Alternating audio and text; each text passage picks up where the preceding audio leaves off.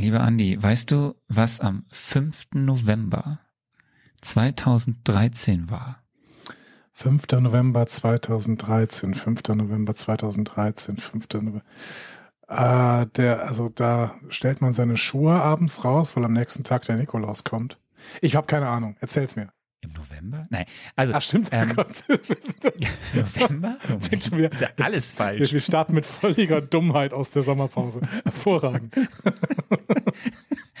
Okay, ich frage was anderes. Weißt du, was eine, was eine Konjunktion ist?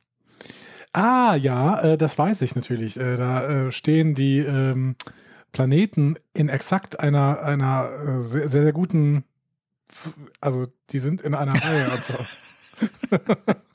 Am 5. November 2013 gab es eine Konjunktion, nämlich ähm, dass die, dass der, dass die Sonne, die Erde und der Saturn in einer Linie waren. Das war jetzt keine riesige Konjunktion, aber es war eine Konjunktion.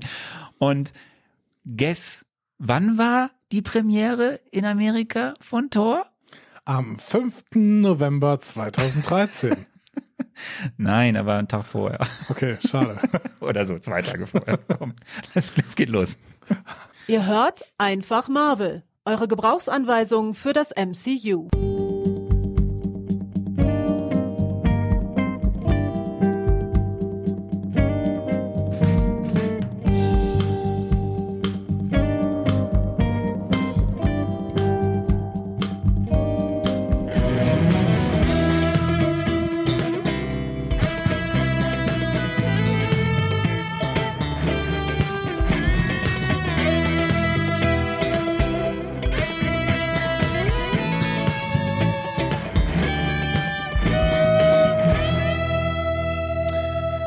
Herzlich willkommen zu Einfach Marvel, eurer Gebrauchsanweisung für das Marvel Cinematic Universe. An der Gebrauchsanweisung heute Arne Orgasse. und der Mensch, der die Gebrauchsanweisung heute äh, ziemlich deutlich braucht. Äh, dazu später mehr. Das bin ich, Andreas Dom. Äh, Arne, gibt es denn irgendwann mal so eine Konjunktion, wo wirklich alle Planeten unseres Sonnensystems in einer Reihe mit der Sonne stehen? Ähm, ich bin ja kein Astrophysiker. Ich habe das noch, noch, noch nicht. Noch, Noch nicht, noch nicht. Also es gibt ja, ich bin ja noch jung, da Ja. kann ja noch einiges passieren. Aber ähm, ich, es gibt wie- irgendwie große Konjunktionen, wo dann wirklich viele Planeten in einer Reihe stehen. Aber ich glaube, jetzt fragen wir mal hier die, die, die Menschen äh, in der Runde, die wirklich Ahnung haben, kann das überhaupt sein? Können alle Planeten in einer Achse, auf einer Linie liegen? Gleichzeitig? Ist das überhaupt möglich? Das geht bestimmt. Also eigentlich schon, ne? Weil irgendwann, Ja. doch, es müsste gehen, weil die Rotation, also wobei der Pluto ist ja kein Planet mehr, der hat ja so eine komische, ist doch ja so wieder eine einer. komische, Er war Ist er wieder zwischendurch, einer? er war zwischendurch kein Planet und dann ist er wieder einer geworden. Ist, glaube ich, jetzt ein Zwergplanet. Okay, also ich, es müsste ja eigentlich sein, weil irgendwann sind sie, also irgendwann ist ja egal, Ja. wie schnell sie sich um die Sonne bewegen, irgendwann treffen sie sich. Also es muss irgendwann den Moment ja geben. Ja, ich glaube auch. Ähm, aber die Frage ist natürlich, wie wahrscheinlich ist das überhaupt? Aber äh, dazu müssten wir mal irgendwann äh, kompetente Menschen auf diese äh, auf dieses Panel äh, hier holen. Ähm, und das ist derzeit, derzeit nicht der Fall. Aber Arne, wie geht's dir denn? Ja, es ist, ähm, we are, we are back, ne? Es ist Sommerpause. Du hattest Urlaub, ich äh, nicht. Also Genau. ich hatte keinen Urlaub. Ich bin, ich bin immer noch Papa. Das ist schön. So. Und ähm, es ist spannend und sehr aufregend mit, ähm, mit einem sehr, sehr jungen Nachwuchs. Äh, wir haben ja jetzt quasi schon, wir haben jetzt schon die, das, das, die drei Monate gerissen. Mhm. Ähm, aber es ist sehr aufregend, ähm, mit so einem kleinen Bündel so eine große Reise zurück nach Kenia zu machen, wo ich ja, Ja. wieder bin. Und in den letzten Wochen haben wir uns hier äh, tapfer eingelegt. Der Flug war, war super. Mhm. Ähm, Flug war echt großartig. Aber jetzt hier so, das hat schon ein bisschen gedauert, weil das war natürlich alles neu äh, und auch für uns wieder so ein bisschen einleben hier. Kenia ist ja schon anders als Deutschland. Und äh, auch alles vorbereiten. Ne? Das Kinderzimmer hat der Papa jetzt mal ein bisschen weiter hergerichtet und Ja, so schön. mit der Mama zusammen. Und ähm, ja, gucken, dass hier wieder alles läuft. Es, es ist schön, es ist kalt. Es ist Ja, das, sehr das war kalt. eben, das war für mich eben eine sehr verwunderliche Situation. Du meintest nämlich plötzlich, ähm, warte mal, wenn wir gleich aufnehmen, dann schalte ich noch die Heizung hinter mir an. Und ich dachte so, Moment mal, Arne, du Aus. bist, du bist un Wenn ich die anhab, macht ja, aus, Lärm. meine ich ja. Ey, die, die ZuhörerInnen haben so weit mitgedacht, dass sie das, dass sie dieser Geschichte trotzdem folgen konnten. Und ich habe gedacht, Arne, Moment mal, weißt du eigentlich, dass du gerade ungefähr am Äquator bist? Also ich bin mir nicht ganz sicher, wie genau am Äquator, aber so ungefähr bist du doch da am Äquator. Und das müsste doch unfassbar heiß gerade sein. Und du sagst Heizung an, was ist denn da los? Also das ist der richtig, Klimawandel? Äh, der, der, oh Gott, wir können jetzt natürlich noch so, so einen kleinen, kleine Abzweigung nehmen. Ähm, nein, es ist nicht der Klimawandel. Es ist schlichtweg so, dass wenn in Deutschland Sommer, Hochsommer ist, Ja. ist hier verkehrte Welt, weil hier ist jetzt Winter. Ähm, und du hast recht, der Äquator führt so. durch Kenia. Ja. Der Äquator führt durch Kenia, du hast recht. Ich war auch, ich stand auch schon auf dem Äquator. Mhm. Das ist relativ leicht möglich. Ähm, aber wir sind hier in Nairobi nochmal so ah, gut 100 Kilometer vom Äquator weg. Mhm. Ähm, und was die meisten Leute immer vergessen ist, hier, wir sind auf 1000, also Nairobi liegt zwischen 1600 und 1800 Metern. Ach. Wir sind relativ hoch. Okay. So, weil, äh, ist halt so. Und ohne jetzt in die tiefere Geografie äh, der, amerikanischen, äh, der afrikanischen Platte und so einzugehen. Äh, und was das Rift Valley, Menschen, die sich auskennen in Kenia, es gibt das Rift Valley. Wir sind also am, am, am Rand des Rift Valleys. Und ähm, es ist echt so, dass es hier schon Jahreszeiten gibt, natürlich viel abgeschwächter als in, in Deutschland. Mhm. Ähm, du hast quasi in den Monaten so Juni, Juli, August, Mhm. die sind so die kältesten Monate, wobei der Juli meistens oder der Juni sind so die schlimmsten. Ähm, und kalt heißt, es kann tagsüber, natürlich ist es hier tagsüber Außentemperatur irgendwie immer so mindestens 18, 19, 20 Grad. Ja. Wenn die Sonne rauskommt, ist eh heiß, dann wird es immer sofort bumm warm. Aber abends kühlt es halt doch, kann es auf einschlägige Temperaturen abkühlen. Äh, wir haben, glaube ich, gerade sind es draußen 14, 13 Grad. Und jetzt sind die Häuser, ähm, sind eher so für die heißeren Monate des Jahres ausgelegt hier. Okay. Das Also- ist toll. Also wenig bis, Monaten bis gar Jahres. keine Fenster zum Beispiel oder was. Richtig. Zumindest, also Doppelverglasung ist was Feines, aber das, also ich hab's hier nicht. So. Mhm. Und äh, auch gerne mal äh, sehr dünne Wände oder ähm, ähm, viel, viel Luftdurchzug möglich. Und das macht's dann recht frisch nachts. Und äh, das ist gerade der Fall. Deswegen ist es recht frisch. Aber ja, dann hast du irgendwann Ende ja August, September gehen dann die Temperaturen wieder Ja. hoch und dann hast du zwar Regenzeiten, aber dann ist meistens sonst im Jahr schon warm. Aber in Nairobi ist eigentlich ein tolles Klima, weil aufgrund der Höhe, die wir hier haben, Ja. ähm, ist es nie so schwül. Es gibt ganz wenige Tage, wo es hier mal schwül ist. Normalerweise ist es zwar, kann es auch sehr warm werden, aber es ist halt coole Luftfeuchtigkeit, also keine Luftfeuchtigkeit viel und nicht schwül und es kühlt halt immer wieder ab nachts. Das ist ganz angenehm. Aber ich muss ja sagen, das wäre für mich ja eigentlich best of both worlds. Ne? Also wenn du irgendwie äh, den, äh, den Tag über so es schön warm hast, dann nachts kühlt es aber auf 13 Grad ab. Das ist ja perfekt. Also was Besseres gibt's ja gar nicht. So, ähm, Ja, es ist halt jetzt in den Wintermonaten doof, weil es ist halt dann doch ein bisschen feucht, ne? Du bist halt hoch, es ist, hängt häufig so, so eine diesige Wolkendecke drüber, manchmal nieselt es ein bisschen. Aber dann ist es einfach klamm und hohe Luft, dann ist es schon nicht so schön. Also die, also ich würde niemanden raten, wer nach, unbedingt Nairobi will, äh, oder in so Zentral-Kenia, das ist jetzt nichts für, für Juli, Juni, August, das, nee, lass es sein. Alles klar. Also wir haben diesen Reisetipp jetzt alle vernommen. Ähm, reisen eher nicht nach Kenia im Juni, Juli, August, sondern besser im Da kann man besser nach. Frankreich. Aber nach Frankreich kann man im Juni. Nach Juli, Frankreich August. kann man, kann man ganz hervorragend, ja. Das, äh, das war ein, eine ganz tolle Tour. Ähm, ich hatte immer ein bisschen so Sorge, was die, was die Zahlen angeht, diese Inzidenzzahlen, die in Europa, aber das ist, äh, das soll nicht unser Thema sein jetzt hier. Äh, es war eine ganz, ganz tolle Tour und ich kann jedem nur empfehlen, ähm, fahrt campen nach Frankreich, versucht euch ähm, da einen günstigen, schönen Urlaub zu machen. Man muss nicht viel Geld ausgeben, um einen wunderschönen Urlaub zu haben, aber es ist natürlich trotzdem ähm, ein Privileg, das so machen zu können, wie ich das jetzt gemacht habe. Und es hat mich sehr, sehr, hat mich sehr, sehr erholt und äh, erfüllt, quasi, möchte ich sagen. Das ist, äh, das ist schön. Ja. Das, Deswegen bin ich jetzt das freut absolut. Was war das? Ich hab, Ja? ja, bitte? Nee. Also Ich wollte gerade die Überleitung machen. Ich- ich bin deswegen jetzt gefallen. Ah, absolut-. Absolut äh, entspannt ähm, in der Lage, mit dir über Tor The Dark Kingdom oder wie die Amerikaner es im Original nennen, Tor The Dark World zu sprechen. Übrigens die dümmste Übersetzung, die ich Moment. jemals von einem Film gesehen habe, glaube ich. Ungefähr. Moment, bevor, bevor wir darauf eingehen, Ja. habe ich noch ein, zwei, drei Sachen. Das zwei, eine drei. ist, Mhm. ein, zwei, drei Sachen. Wir, wir, wir müssen kurz auf deine, zwar sehr famose, aber wo ich wirklich, also ich musste sehr viel lachen, deine Solo-Folge. Ja, ihr erinnert Ja. euch alle, vor der Sommerpause hat Andi mit Hilfe von ein paar Hinweisen von mir durch die letztes, letzte Marvel-Metze geführt. Ja. Und ich habe ein paar Fragen, die ich, die, die, die, die, Ja. ja, die mich interessieren. Erste Frage, du kennst die Thunderbirds nicht? Nein, nie gehört. Du kennst nicht diese Puppentrick Action Dings aus den Nein. 60er Jahren? Nein. Das, du bist doch popkulturell, das ist voll was für dich. Ja, aber 60er Jahre und sowas, ich, ich bin tatsächlich, ich bin halt aufgewachsen ohne Fernseher. Das muss man immer denken. Ich hatte Pädagogeneltern. Ich bin, ich hatte keinen Fernseher, als ich aufgewachsen bin. Das war immer mein Problem. Ich ähm, bin erst so in den späten 90ern überhaupt erst in Television eingestiegen. Bis dahin habe ich ein paar Filme gesehen oder so. Und dann habe ich, hab ich viel nachgeholt, aber auch nicht alles nachgeholt. Deswegen, ähm, nee, kenne ich nicht, Thunderbirds. Okay. Äh, Lohnt sich, schau es dir an. Es ist, äh, gibt's bei YouTube, kannst du, findet man total einfach. Ähm, Ja, das zweite ist, äh, das, das, ich lasse das jetzt mal so zwei Sachen links liegen.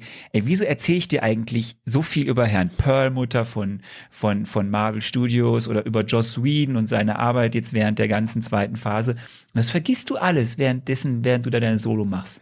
Ja, ich muss auf so viel achten, wenn ich hier meine Solo-Folge mache, dass ich im Prinzip inhaltlich kann ich da überhaupt nichts mehr zu beitragen. Das ist alles, nur, das ist alles nur noch Gefasel, was dann irgendwie in diesen äh, Solo-Folgen kommt. Aber ich muss ja sagen, ich habe ja für diese Folge wieder einige meiner, ähm, meiner, äh, ich würde sagen, meine, meiner hochqualitativen inhaltlichen Auseinandersetzungen herausgeschnitten, damit wir die gleich abspielen können. Und du hast mich ja quasi überall schlecht gemacht. Ne? Du hast ja in, in Social Media überall geschrieben, ach, dieser Depp, der weiß überhaupt nichts und sowas. Ich muss ja sagen, ja, ich habe den äh, Tipp, dass Loki nicht der Bösewicht ist, den habe ich ignoriert und ihn einfach wieder, ne, ich habe ihn, ich habe Loki einfach wieder zum Bösewicht erklärt. Aber ansonsten habe ich den Film ja ziemlich perfekt beschrieben eigentlich, wenn man mal ehrlich ist. Wenn man Lokis Rolle rausnimmt, dann habe ich den Film so perfekt beschrieben, dass ich mich fast gewundert habe, dass ich nicht noch die Rolle von Stan, de, Stan Lee noch erraten habe. Ähm, ja, das können wir ja gleich mal schauen, Ja, ob das wir. wirklich so stimmt. können wir. Okay. ähm, gut. Machen wir kurz weiter. Wir haben, waren ja jetzt drei Wochen, waren wir drei Wochen nicht da? Wir waren drei Wochen, waren wir off, ne? Drei Wochen. Irgendwie so, also die Zeit fliegt. Ne? Es gibt ein paar News, die würde ich gerne kurz raushauen. Ein paar Geil. MCU, MCU News. MC News. Ähm, das erste ist, ähm, es gab ein paar Emmy-Nominierungen und Lass mich raten, für WandaVision, äh, Falcon and the Winter Soldier und für Loki. äh, fast richtig. Äh, Mit dem ersten beiden liegst du richtig. WandaVision hat 23 Nominierungen bekommen Okay. und darunter so Highlight-Kategorien, ne, wie beste Miniserie und Schauspieler und beste Regie und sowas. Ich gehe jetzt mal nicht näher drauf ein, weil Darf wenn ich, ich- jetzt die Schauspieler nenne, dann würde ich ja wieder spoilern. Ja, genau, aber ich habe da, ich habe ja was gelesen und äh, jetzt habe ich eine Frage. Hm? Bitte. Hat Paul Bettany im MCU zwei Rollen? Ist äh, einfach nur eine offene Frage. Ja, Komm, warte noch, warte noch zwei Filme ab. Okay. Oder drei. Okay. Wenn wir, wenn wir bei Aven beim nächsten Avengers sind, dann wird sich das, äh, wird sich das lichten. Okay, gut. Alles klar. Aber deswegen wollte ich jetzt nicht zu sehr darauf eingehen. Dann hat sie Falcon and the Winter Soldier. Die haben nicht so viel abgegrast, die haben nur fünf Nominierungen abgegrast. Fun Fact aber, die, die haben jetzt äh, vor allem so in technischen Kategorien, aber sie haben ähm, die Nominierung für die besten Neben Nebendarsteller bekommen. Ja. Und der beste Nebendarsteller in dieser Serie ist Don Cheadle. Ja. Du weißt, wer Don Cheadle, ne? Das ist der Darsteller von, Ähm, äh, Iron äh, Monger. Nee, wie heißt denn der? Iron, richtig, fast. Ja, genau. War das nicht Iron Monger? dieser, dieser andere, nee, Iron Soldier, dieser ähm, äh, äh, Ja, ähm, der von Iron Man, der, der Freund von Tony Stark. Rowan. Ja, wie haben die den jetzt denn genannt da? Den, den Patriot. Iron Patriot. War, Iron Patriot oder War Machine. Du Ja. kannst ja aussuchen. Ja, genau. So, das Lustige ist, ähm, dafür, da, das spoilere ich jetzt nicht zu viel. Wenn man nicht genau hinguckt, weiß man nicht mal, dass Don Cheadle in dieser Serie mitspielt, weil sein Auftritt beschränkt sich ungefähr auf, lass es drei Minuten sein. Und er selbst fand es ein bisschen strange, dass er für diese Leistung äh, eine Nominierung für die Emmys bekommen hat, was mal wieder zeigt, wie gehaltvoll solche Nominierungen überhaupt sind. Okay, ist Don, Ähm, ist Don Cheadle länger in, Ja. länger in äh, Falcon and the Winter Soldier als Chris Evans in äh, Thor The Dark Kingdom? Ja, In diesem Fall hat Don Cheadle auf jeden Fall diese Nominierung verdient, denn auch Chris Evans hätte in diesem Film seine Nominierung verdient gehabt. Weitermachen. das stimmt. ähm, das ist äh, stimmt. Ähm, Loki war ja noch am Laufen, deswegen konnte es noch keine Nominierung geben. Ach so, okay. Okay, wenn dann im nächsten Jahr. Ähm, zweite News. Kevin Feige hat sich zur Phase 4 ausgelassen. Wir sind ja erst in Phase 2, aber er hat ein bisschen was über die Phase 4 gesagt, wo wir dann ja irgendwann hier vorbei, irgendwann nächstes Jahr sind. Nein, Phase 3 kommt erst noch und Phase 4 hat gerade erst angefangen. Ich dachte, Phase 4 wäre vorbei. Nein, Mit- Phase mit- 4 beginnt mit WandaVision. Ach so, okay. Ich dachte, das wäre Phase 5 schon. Okay, gut. Hm? Nein. Ähm, er hat was gesagt, sowas wie, ähm, dass diese Definition der Phasen, der hat sich eigentlich erst während der Phasen entwickelt, weil es gibt ja für jede Phase gibt so eine Definition, ne? was war so in Phase 1, was da passiert ist, so dass sich, Mhm. man hat so hingeführt zu den Avengers und so. Und er sagte halt jetzt, Phase 4 ist halt quasi, da geht es um Fortsetzung und um Neuanfänge, um da alles neu aufzubauen. Ähm, selbst bei Filmen, die scheinbar Handlungsstränge abschließen, gibt es immer einen Neuanfang. Mhm. Das mal so, lasse ich jetzt mal so im Raum stehen. Das hat Kevin Feige zur Phase 4 gesagt, denn wir haben ja auch den ersten Film, der jetzt veröffentlicht wurde, kurz vor unserer letzten Folge, Black Widow. Und da gibt es auch noch News. Ähm, dieser Film wurde ja zeitgleich im Kino und bei Disney Plus veröffentlicht. Ja. Ne? Also Und wo ist Kino, er besser gelaufen? Ticket. Ja, das ist das Ding. Im Kino Ticket kaufen und bei Disney Plus muss man ja dann, ähm, Premium. glaube ich, 23 Irgendwas Dollar zahlen. Ja, ja, genau. Also irgendwie muss man eine Menge Geld dafür zahlen.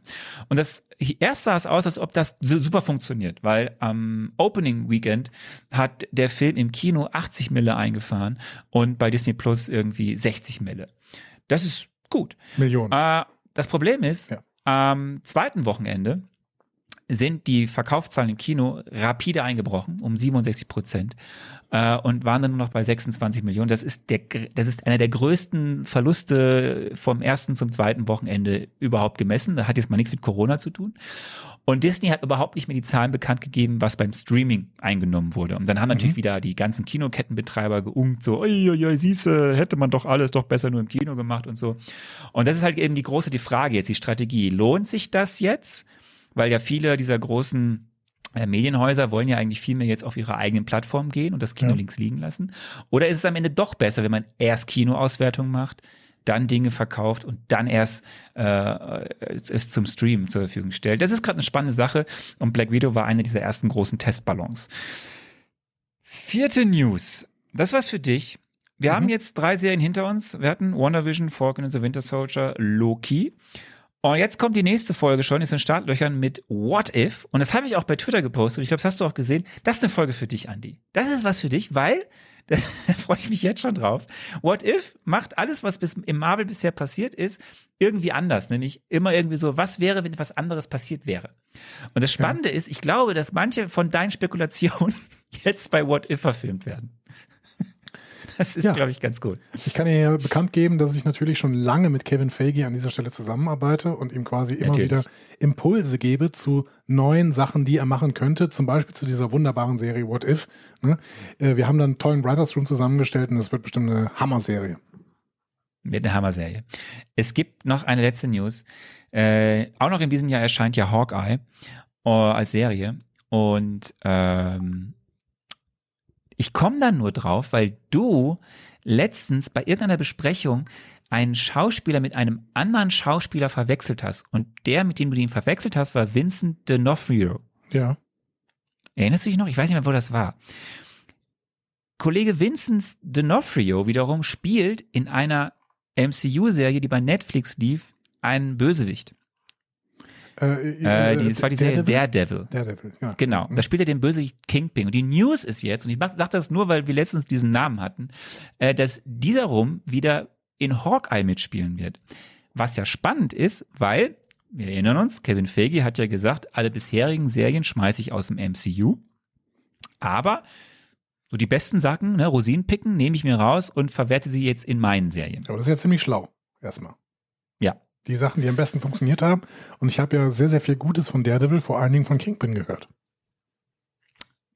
Ja, der war auch, äh, hat eine starke Performance abgeliefert. Mhm. Der D'Onofrio. Heißt der nicht so? Wird er so ausgesprochen? Vincent D'Onofrio, ja, würde ich, würde ich auch Ja, so okay. aussprechen. Mhm.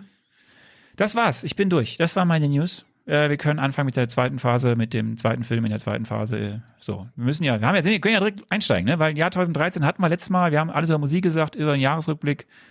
Kommen wir zum achten Film. Was ist, was ist mit She-Ra und The Ten Rings oder sowas? Kommt das nicht auch das haben wir letztes Mal, Shang-Chi. Ja, Ah, das kommt, das ist der nächste Film. Okay, gut. Ah ja. Bis im September.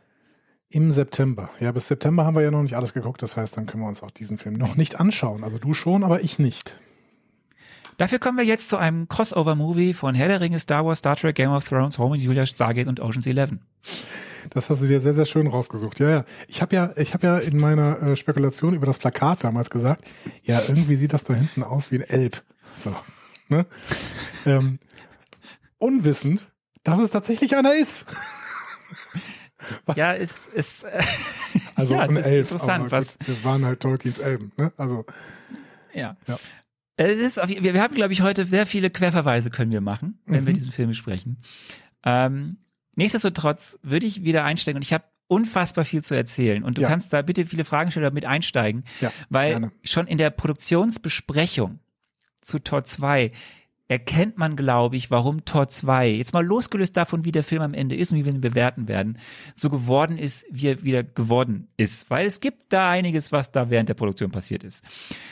Ähm, Da, darf ich, darf ich erstmal gerade noch was, weil du die ganze Zeit schon mit dem Titel spielst, Richtig. Tor 2. Weißt du was, ich schütte mir währenddessen, weil ich brauche heute für diesen Film einfach Wein. Ich schütte mir mal ein, kurz ein Glas Wein Ja, ein, Prost, Film ähm, braucht einfach Wein. Ne? Also, wie, wie, sagen, wie sagen die äh, 40-jährigen Hausfrauen immer so gerne? Äh, zu Vino sage ich Nino. Ne? Ähm, so. Ähm, was ich eigentlich über diesen Titel sagen wollte, bevor ich dieses äh, fürchterliche Internet-Meme aus äh, Facebook, natürlich nur aus Facebook, rausgepackt habe. Ähm, ich finde gut, dass dieser Film nicht Tor 2 heißt. Und ich finde das sehr, sehr gut, gerade in dieser Phase 2, dass äh, Tor eben nicht Tor 2 heißt. Und ich würde es tatsächlich im Nachhinein sogar noch bei Iron Man kritisieren, dass Iron Man Iron Man 3 heißt. Denn das suggeriert, dass man Iron Man einfach, also Iron Man 3 einfach nach Iron Man 2 gucken könnte und ähm, wenn Tor Tor 2 heißen würde, würde das suggerieren, dass man Tor äh, 2 einfach noch Tor 1 gucken könnte. Und äh, beides funktioniert nicht. Und deswegen würde ich im Nachhinein Das kritisieren, dass. Iron Man 3 Iron Man 3 heißt, sondern der hätte irgendwie heißen können, ähm, was ist denn da nochmal passiert? Schon wieder vergessen. Iron Man äh, äh, in, in, the, in the Kids äh, Garage oder sowas. Ähm, und äh, ich finde es gut. Sch schöner Titel. Ich finde es gut, äh, gut, dass Tor nicht Tor 2 heißt, sondern Tor The Dark World. Ich hätte ihn nur nicht übersetzt. In der deutschen Synchro. Ja, äh, warum auch immer er hier Deutsch in Deutschland Dark Kingdom heißt, was ja, Ja. auch, ja gut. Ähm, Ergibt keinerlei Sinn. Es gibt keinen Sinn. Äh, Aber vielleicht ist es, ja, das ist richtig, er heißt nur Dark World, nicht Tor 2. Ja, wenn es das, aber ich, ja, ich, ich, ich will jetzt noch nicht, wenn, sonst würde ich jetzt in die Bewertung kommen. Ich mach mal weiter. Mhm. Ähm, lass uns mal einsteigen. Äh, Tor 1, du erinnerst dich? Tor 1, also Tor, der or originale Tor, genau. Mhm. äh, aus der Phase 1, äh, kam ja Ende April, Anfang Mai 2011 in die Kinos. Mhm. Ja. Und schlug ja auch gut ein, hat ja auch, Mhm. war ja auch ein kommerzieller Erfolg, äh, wie viele Filme in der ersten Phase äh, des MCUs.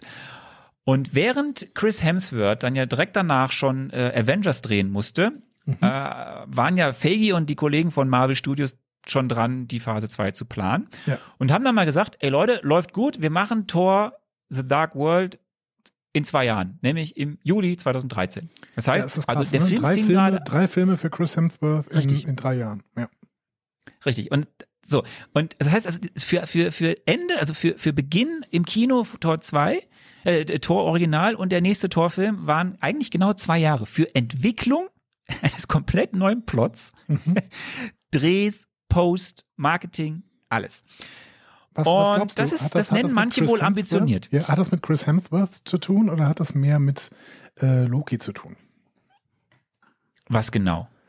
dass sie so scharf drauf waren, möglichst viele neue Torgeschichten zu erzählen. Weil ich habe das Gefühl, äh, dass sie vor allen Dingen scharf auf Loki sind. Naja, aber sie haben das ja bei allen Filmen gemacht, aber der Abstand ist hier am engsten gewesen. Mhm, also sie haben ja, ja, alle Filme weitergeführt. So. Und sie hatten ja auch gesagt, wir wollen ja äh, neben den Filmen, wo die Avengers zusammen sind und wo wir die Gruppenfilme haben, diese Einzelfilme weiterführen, diese Solofilme. Es gab Mhm. mit, mit Chris und mit, mit Chris Evans und mit, mit, mit äh, Robert Downey Jr. und wie sie alle heißen, gab es ja Verträge für viele Einzelfilme auch. Ja. Ähm, nur hier ist so krass, dass wirklich der Zeitraum zwischen, sie haben den einen Film gerade beendet und dann kommt er in die Kinos und sie wollen den anderen Film auch in die Kinos bringen, liegen zwei Jahre. Und das ist, das ist, wer, wer, wer so ein bisschen was von dem Filmbiss versteht, äh, was da alles dranhängt, das ist echt, echt ambitioniert. Das macht man, das schüttelt man nicht mal eben so aus dem Ärmel, so ein, so ein 170 Millionen Blockbuster zu drehen in Ja. zwei Jahren und man hat noch überhaupt keine Story. Und das fand übrigens Kenneth Branagh auch. Der hat nämlich gesagt so, ich hätte durchaus Interesse, diesen Film zu machen, aber Leute, nicht in zwei Jahren. So, und dann Mhm. stieg er halt aus dem Projekt aus. Und äh, ja, dann ging halt die Frage los, wer soll denn das Ganze da eigentlich Regie führen? Mhm. Ähm, die einzige Konstante, die es gab, war, dass der Autor aus dem, einer der beiden Autoren aus dem ersten Film, Don Payne, Mhm. das ist der, der auch viele Simpsons-Sachen gemacht hat. Und das ist übrigens sein letzter Film, weil der ist danach leider verstorben. Ähm, dass er schon mal angefangen hat, ein bisschen am Skript zu arbeiten. Aber erstmal musste ein Regisseur her. So, dann ging das lustige Spiel bei, ähm, bei Marvel ja wieder los. Wen nimmt man? So, Kenneth Branagh hat abgesagt. Man wollte wieder irgendjemand Neues, Jungen suchen, aus verschiedenen Gründen. Einmal wegen neuen Ideen, aber auch natürlich, weil es billiger ist. Und der erste Versuch war Brian Kirk. Brian Mhm. Kirk? Brian, Brian, Brian Kirk. Ähm, den kennt man aus dem Serienbereich, Game of Thrones, Dexter, Luther. Ich muss aber nicht so viel erzählen, weil der war auch nach ein paar Wochen schon wieder raus. So, Okay. viel spannender ist der zweite Versuch. Ähm, denn hier hatte Natalie Portman eine Idee zu sagen, hey Leute, wie wär's mal mit einer Frau Mhm. auf dem Regiestuhl? Und wir wissen, wir sind noch im Jahr 2013, Hollywood und Frauen ist ein Problem, gerade was Echt, Blockbuster angeht. 2013 immer Oh. noch, ja? Also, hm, okay. Immer noch, ja. Äh, und das wird man hier auch gleich merken. Ähm, Patty Jenkins wurde angefragt. Und jeder Ja. kennt Patty Jenkins. Ja. Weil nicht nur, dass sie einen großartigen Film gemacht hat, der Monster heißt. Oscar-Gewinner, glaube ich sogar. ist schon ne? alt, ne? Ja, der das war, das alt. war ist äh, 2001, in, in der Hochphase von. Halle Berry, glaube ich. Ne? Ähm, war, doch ein, war doch ein Film mit Halle Berry oder verwechsel ich den gerade? Mhm. Charlize Theron. Charlize Theron, okay. Oh, verwechsel ich den gerade? Ich glaube, ich verwechsel den, dann habe ich noch nicht gesehen. Ähm, ja, äh, erzähl erstmal weiter. Also Jenkins kennt man vor allem, weil sie hat 2017 den Mega-Hit in die Kinos gebracht. Wonder Woman. Und das war einer der Meilensteine im Blockbuster-Kino. Sie war die erste Frau, die eine weibliche Superheldin als Protagonistin, der so unfassbar durch die Decke ging und der auch wirklich ein toller Film war, äh, aus dem DC-Kosmos, aber auch allgemein auch. Sie war die Regisseurin eben und auch Autorin, Mhm. äh, glaube ich, sogar Autorin äh, von Wonder Woman. Der zweite Wonder Woman, der jetzt rauskam von uns, der, der glaube ich Wonder Woman 1984 heißt, ah, der war jetzt, fand ich zumindest nicht so toll. Aber egal, Du guckst also war DC-Filme, ja? grandios. Ich gucke auch DC-Filme. Ich, ich fand Wonder, ich habe Wonder Woman gesehen, dachte so, Wahnsinn. Was für ein großartiger Film mit einer total tollen Superheldin. Die ist ja gespielt von Gal Gadot. Und ähm, Leider auch Chris Pine dabei, glaube ich, ne?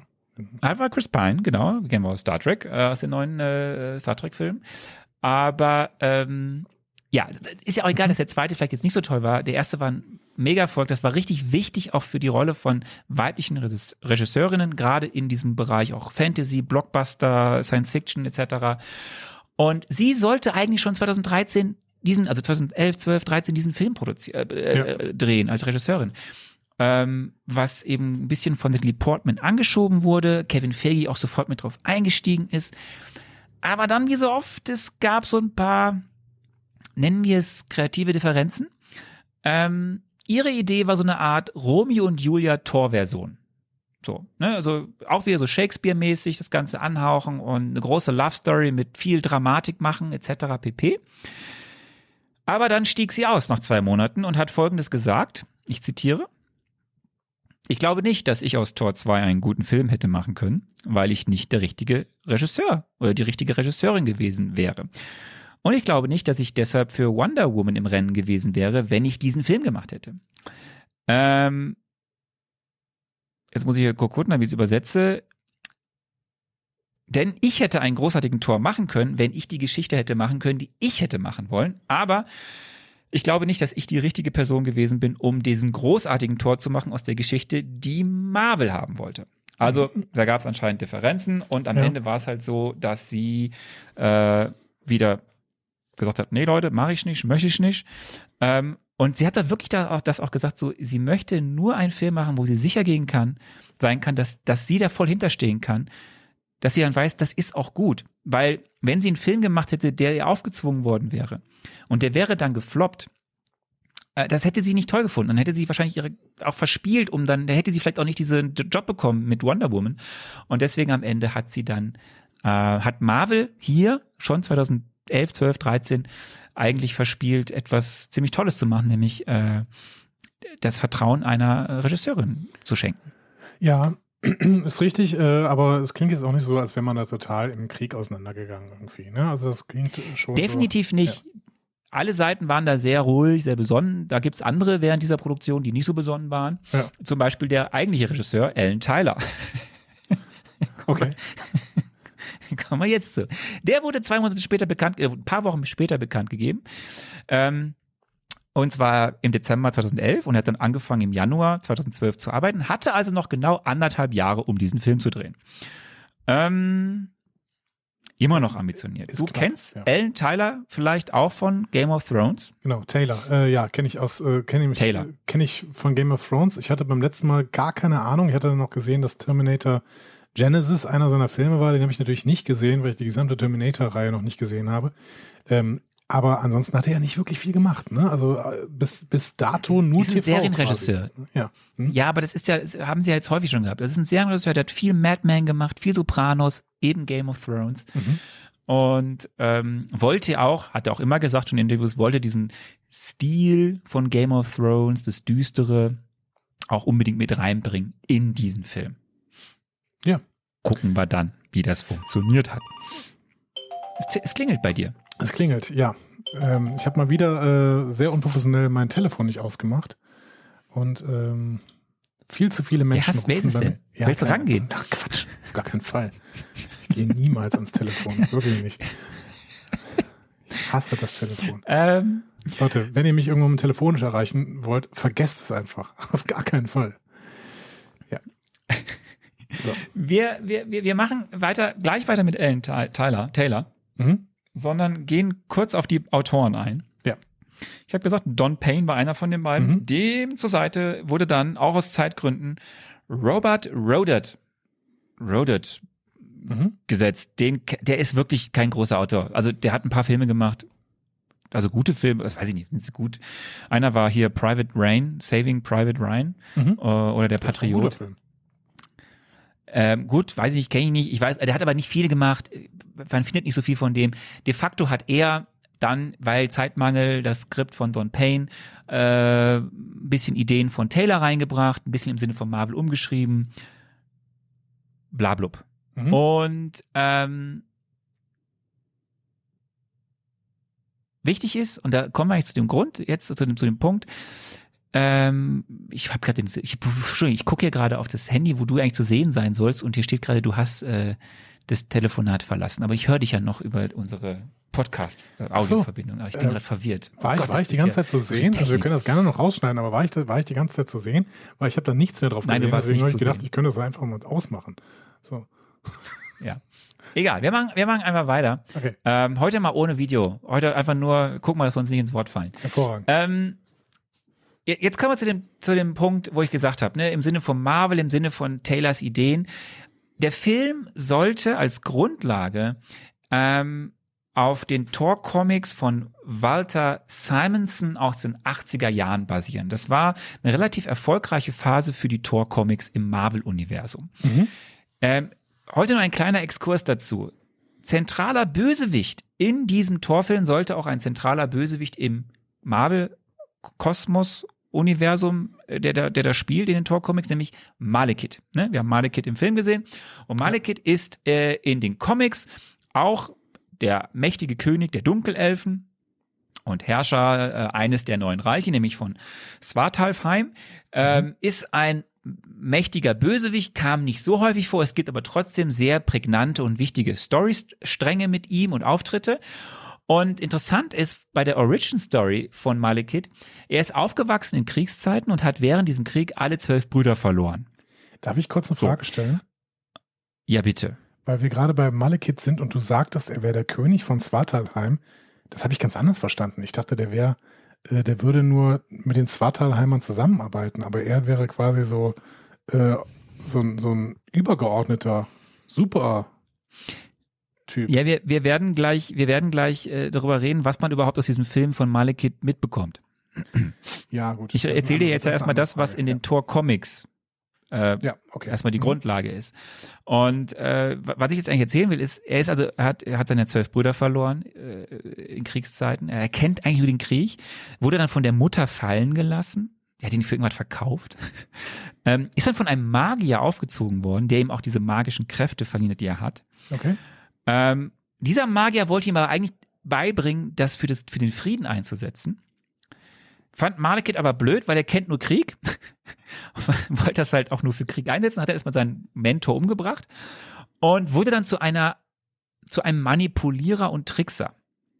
Mhm. Jetzt erinnern wir uns, es gibt noch einen anderen Manipulierer und Trickser rund ja. um Thor und das ist Loki. Und tatsächlich. Achso, ich dachte, du meintest Comics, Odin. Nee, okay, gut. Alles gut. Nee, ich meinte Loki. äh, und tatsächlich ist es so, dass, dass, dass die sehr ähnlich von der Charakterstruktur sind. Und lustigerweise wird zum Beispiel auch im ersten Torfilm ein Story, Storystrang, der in den Comics eigentlich Malekith gehört, Loki gegeben. Vielleicht erinnerst du dich, ne, da gab es ja auch diese lustigen Eismenschen. Mhm. Und der macht da so einen Pakt mit denen, am Ende bringt er die aber trotzdem um. Ja. Da reist er nochmal auf diesen Eisplaneten und bringt die alle um. Ja, mit Jotunheim, ja. Hm? Ja, mit so einem, mit so einem Ding, mit so einem, mit so einer, also egal. Das ist eigentlich eine Story, die Malekith gehört. Die haben sie aber im ersten Film Loki zugeschrieben. Weil das einfach auch passt, weil die eh die gleichen Charakterzüge haben. Ähm, das noch so für Hinterkopf. Und was die, was die Storystränge angeht, ähm, der ist zum Beispiel für in den Comics für einen extrem verheerenden Krieg zwischen allen Reichen, der zentral außerdem ist auf, auf der Erde, von da losgetreten wurde und so, der die Leute gegeneinander ausspielt und so. Und ist auch dafür verantwortlich, dass Thor in einer späteren Zeitspanne und Geschichte seinen Arm verliert, zum Beispiel. Okay. Äh, zu einer Zeit, wo Thor, das wird immer später wichtig, nicht heute in dem Film, aber später irgendwann, äh, zu einer Zeit, wo Thor den Hammer nicht mehr tragen kann, weil er, weil er nicht mehr würdig genug ist, um ihn zu tragen, Millennium. Aber das mal so ein bisschen kleiner Spannend, Exkurs dass er dafür sorgt, dass Thor den äh, Arm verliert, denn äh, Malekith wird ja quasi später damit äh, besiegt, dass er seine Arme verliert. Richtig. Schöne Spiegelung. Ja. Ähm, gibt es auch noch so ein paar andere Sachen jetzt gleich in der Filmbesprechung. Das war so ein ganz kurzer Exkurs. Also der, Charakter Malekith ist eigentlich ein spannender Charakter. Mhm. Wir werden gleich sehen oder gucken oder vielleicht analysieren, was davon übrig geblieben ist. Ähm, zudem, das hat Fegi auch dann mal gesagt während der Produktionsphase, sollte eben in diesem Film, in diesem Torfilm, die Geschichte rund um Asgard, auch das, wie Asgard eigentlich ist, wesentlich erweitert und gezeigt werden. Ne? Man wollte in diesem, in diesem Sequel Asgard an sich zeigen, wie es da so abgeht, aber auch die anderen neuen Welten ein bisschen mehr, die ganze andere Welt da rund um diesen ne, Weltenbaum und die anderen Reiche ein bisschen tiefer reinbringen in diese ganze Geschichte. Und es sollte ein bisschen auf die Ereignisse aus dem Avengers-Film eingegangen werden. Ja, und soll ich dir sagen, was das Problem so. an diesem Plan war? Ja. Loki war das Problem. Loki kam nämlich viel zu gut an und deswegen hat man einfach viel mehr Loki reingebaut in diesen Film. Das ist richtig. Das stimmt, weil Loki war erstmal überhaupt keine, hatte überhaupt keine Rolle gespielt. Also er hat, also es war wirklich angedacht, Loki nicht in diesem Film wirklich auftauchen zu lassen. Ja, aber so langsam verstehe ich Kevin Feige. Also der hat sich angeguckt, ah, Moment, Tom Hiddleston scheint mir hier unser bester Schauspieler zu sein, der jede, äh, jede Szene spielt, äh, stiehlt. Und ähm, den müssen wir also ganz, ganz viel zeigen. Dann hat er ihn aber doch nicht genug gezeigt, um diesen Film irgendwie als Loki-Film zu machen. Und dann war es leider, dann ist es nachher so ein Mischmasch geworden. Aber man hat Loki so viel Screentime gegeben, dass man alles andere nicht mehr so richtig erzählen konnte. Jetzt verstehe ich, wie dieser Film entstanden Ähm, ist. Ja, pass auf, pass auf. Du, du nimmst mir was vorweg. Ich, ich mach mal ganz schnell fertig. Das ist kein die, Problem. Die, ähm, Wir kommen darauf Es zurück. gibt dann noch drei weitere Autoren. Ja. Also wir hatten schon zwei Autoren und dann wegen Zeitmangel hat man sich noch drei Autoren dazu geholt, nämlich Christopher Joost, äh, Jost, Joost äh, äh, und dann noch, äh, die kennen wir schon, Christopher Marcus und Stephen McFeely. Diese beiden kennen wir vom ersten Cap-Film und das ist so ein ähm, Mhm. Autorenduo, was ich, wo ich damals schon gesagt habe, die werden wichtig im MCU und die waren gerade eigentlich dabei, ähm, den nächsten Cap-Film zu schreiben, nämlich äh, den wir auch nächstes Mal besprechen, Captain America and the Winter Soldier, Ja. und wurden abberufen, um zu sagen, so Leute, äh, schreibt mal bitte jetzt aus dem aus der Story, die wir haben, das finale Drehbuch, Mhm. weil wir haben keine Zeit, der Film muss gedreht werden, so. Und ehrlicherweise, bis dahin lief eigentlich alles rund. So. Also die hatten die Ideen, so, äh, Alan Taylor hatte eine Vision, Feige hatte eine Vision, das passt irgendwie zusammen, die hatten verschiedene Autoren, die daraus dann am Ende irgendwie ein Drehbuch gemacht haben, was aber irgendwie auch schlüssig war. Und dann haben die gedreht. Von September bis Dezember 2012. Und wie auch alle von allen Seiten zu hören ist, das lief echt prima. Es lief, es schnurrte durch. Sie haben in England gedreht viel, ne, London, Stonehenge und rund um einen Ort, die heißt, der heißt Surrey, weil da war auch die, die Produktions, der Produktionsort mit den, mit der Studioproduktion Mhm. und dann noch ein bisschen in Island gedreht. Und es lief super. Der Film war fertig gedreht. Jetzt hätte man Zeit für eine entspannte Post-Production. Aber, bevor ich zum Aber komme, ähm, vielleicht ganz kurz äh, die Schauspieler. Wir sehen alle Schauspieler aus dem ersten Film, die wir schon kennen. Äh, es Jetzt gibt bin ich aber sehr gespannt. Also jetzt machst du jetzt so einen Cliffhanger mit. mit Ja, doch, wir aber. müssen Was den dann weil, weil das ist. Ja, aber deswegen, ich komme jetzt über die Schauspieler. Ähm, es gibt einen Recast, äh, hast du vielleicht erkannt, der Fandra, der Fandral. Ja, sehr, sehr guter Äh, Recast. Äh, mein mein, mein äh, Best Buddy Zachary Levy ähm, wurde da gecastet. Äh, jetzt hat Fandral plötzlich irgendwie ein, ein Gesicht. Vorher ist jetzt ziemlich untergegangen, dieser blonde Typ, der da irgendwo in der Ecke stand. Ja, Ja, ist ja to toller Re Recast, auch wenn er natürlich nur eine kleine Rolle hat, ähm, weil man kennt ja äh, Zachary Levy als Chuck. Ja. Und man kennt ihn als Shazam. genau, das habe ich, äh, hab ich sogar im äh, Marvel Mezzo äh, Hast du gesagt, ja. erzählt, genau. Äh, Zachary Ja. Levy, also ich sollte euch, äh, würde ich auf jeden Fall ans Herz legen, schaut Chuck an. Es ist eine wunderbare Nerd-Serie, ähm, die auch im Prinzip nur Nerds äh, gucken sollten, weil sie sich so damit identifizieren können mit dieser Serie. Ähm, für alle anderen ist sie zu abgedreht, aber für Nerds ist sie genau richtig. Hast du Ähm, gesehen? Der nächste, ich, ich habe ich hab angefangen und dann nicht weitergeguckt. Und ich, ich weiß, nicht, weil die mir nicht gefallen hat, einfach weil es ja zu viele gute Serien gibt. Und jetzt mit als Vater hast du, also ich weiß gar nicht, wann ich alles gucken soll, was da mal, mal gucken soll. Deswegen, es ist schwierig. Ja, das kann ich verstehen. Aber lohnt sich auf jeden Fall. Nee, es ist, es ist, sehr, sehr lustig. Mhm. Ähm, kommen wir zum Bösewicht, also zum eigentlichen Bösewicht des Films, Malekith. Und das ist Doctor Who, Christopher Genau. Eccleston. Der zwölfte, Ähm, glaube ich. Ne? großer Der englischer zwölfte Doktor. Schauspieler. Ne? Der war auch nur eine Staffel, oder? Ich glaube, der war nur eine Staffel Doctor Who. Äh, war es der zwölfte? Ich meine, es war der zwölfte Doktor, ne? Zwölfte Doctor Who. Ähm. Nee, der zwölfte ist John Smith. Äh, er ist äh, ähm, ähm, ähm, Peter Capaldi. Der wievielte war es denn? War es der 13. dann? Nein, das ist doch jetzt. Ich weiß es nicht. Ich glaube aber, der war nicht lang Doctor Who. Ist jetzt auch nicht so wichtig. Ja. Denn zwei Dinge möchte ich dazu sagen. Also er ist ein großer englischer Schauspieler, äh, eigentlich eher so ein Charaktermime und wenig Blockbuster, Die neun. auch viel Theater, viel TV. Der neunte? Ja.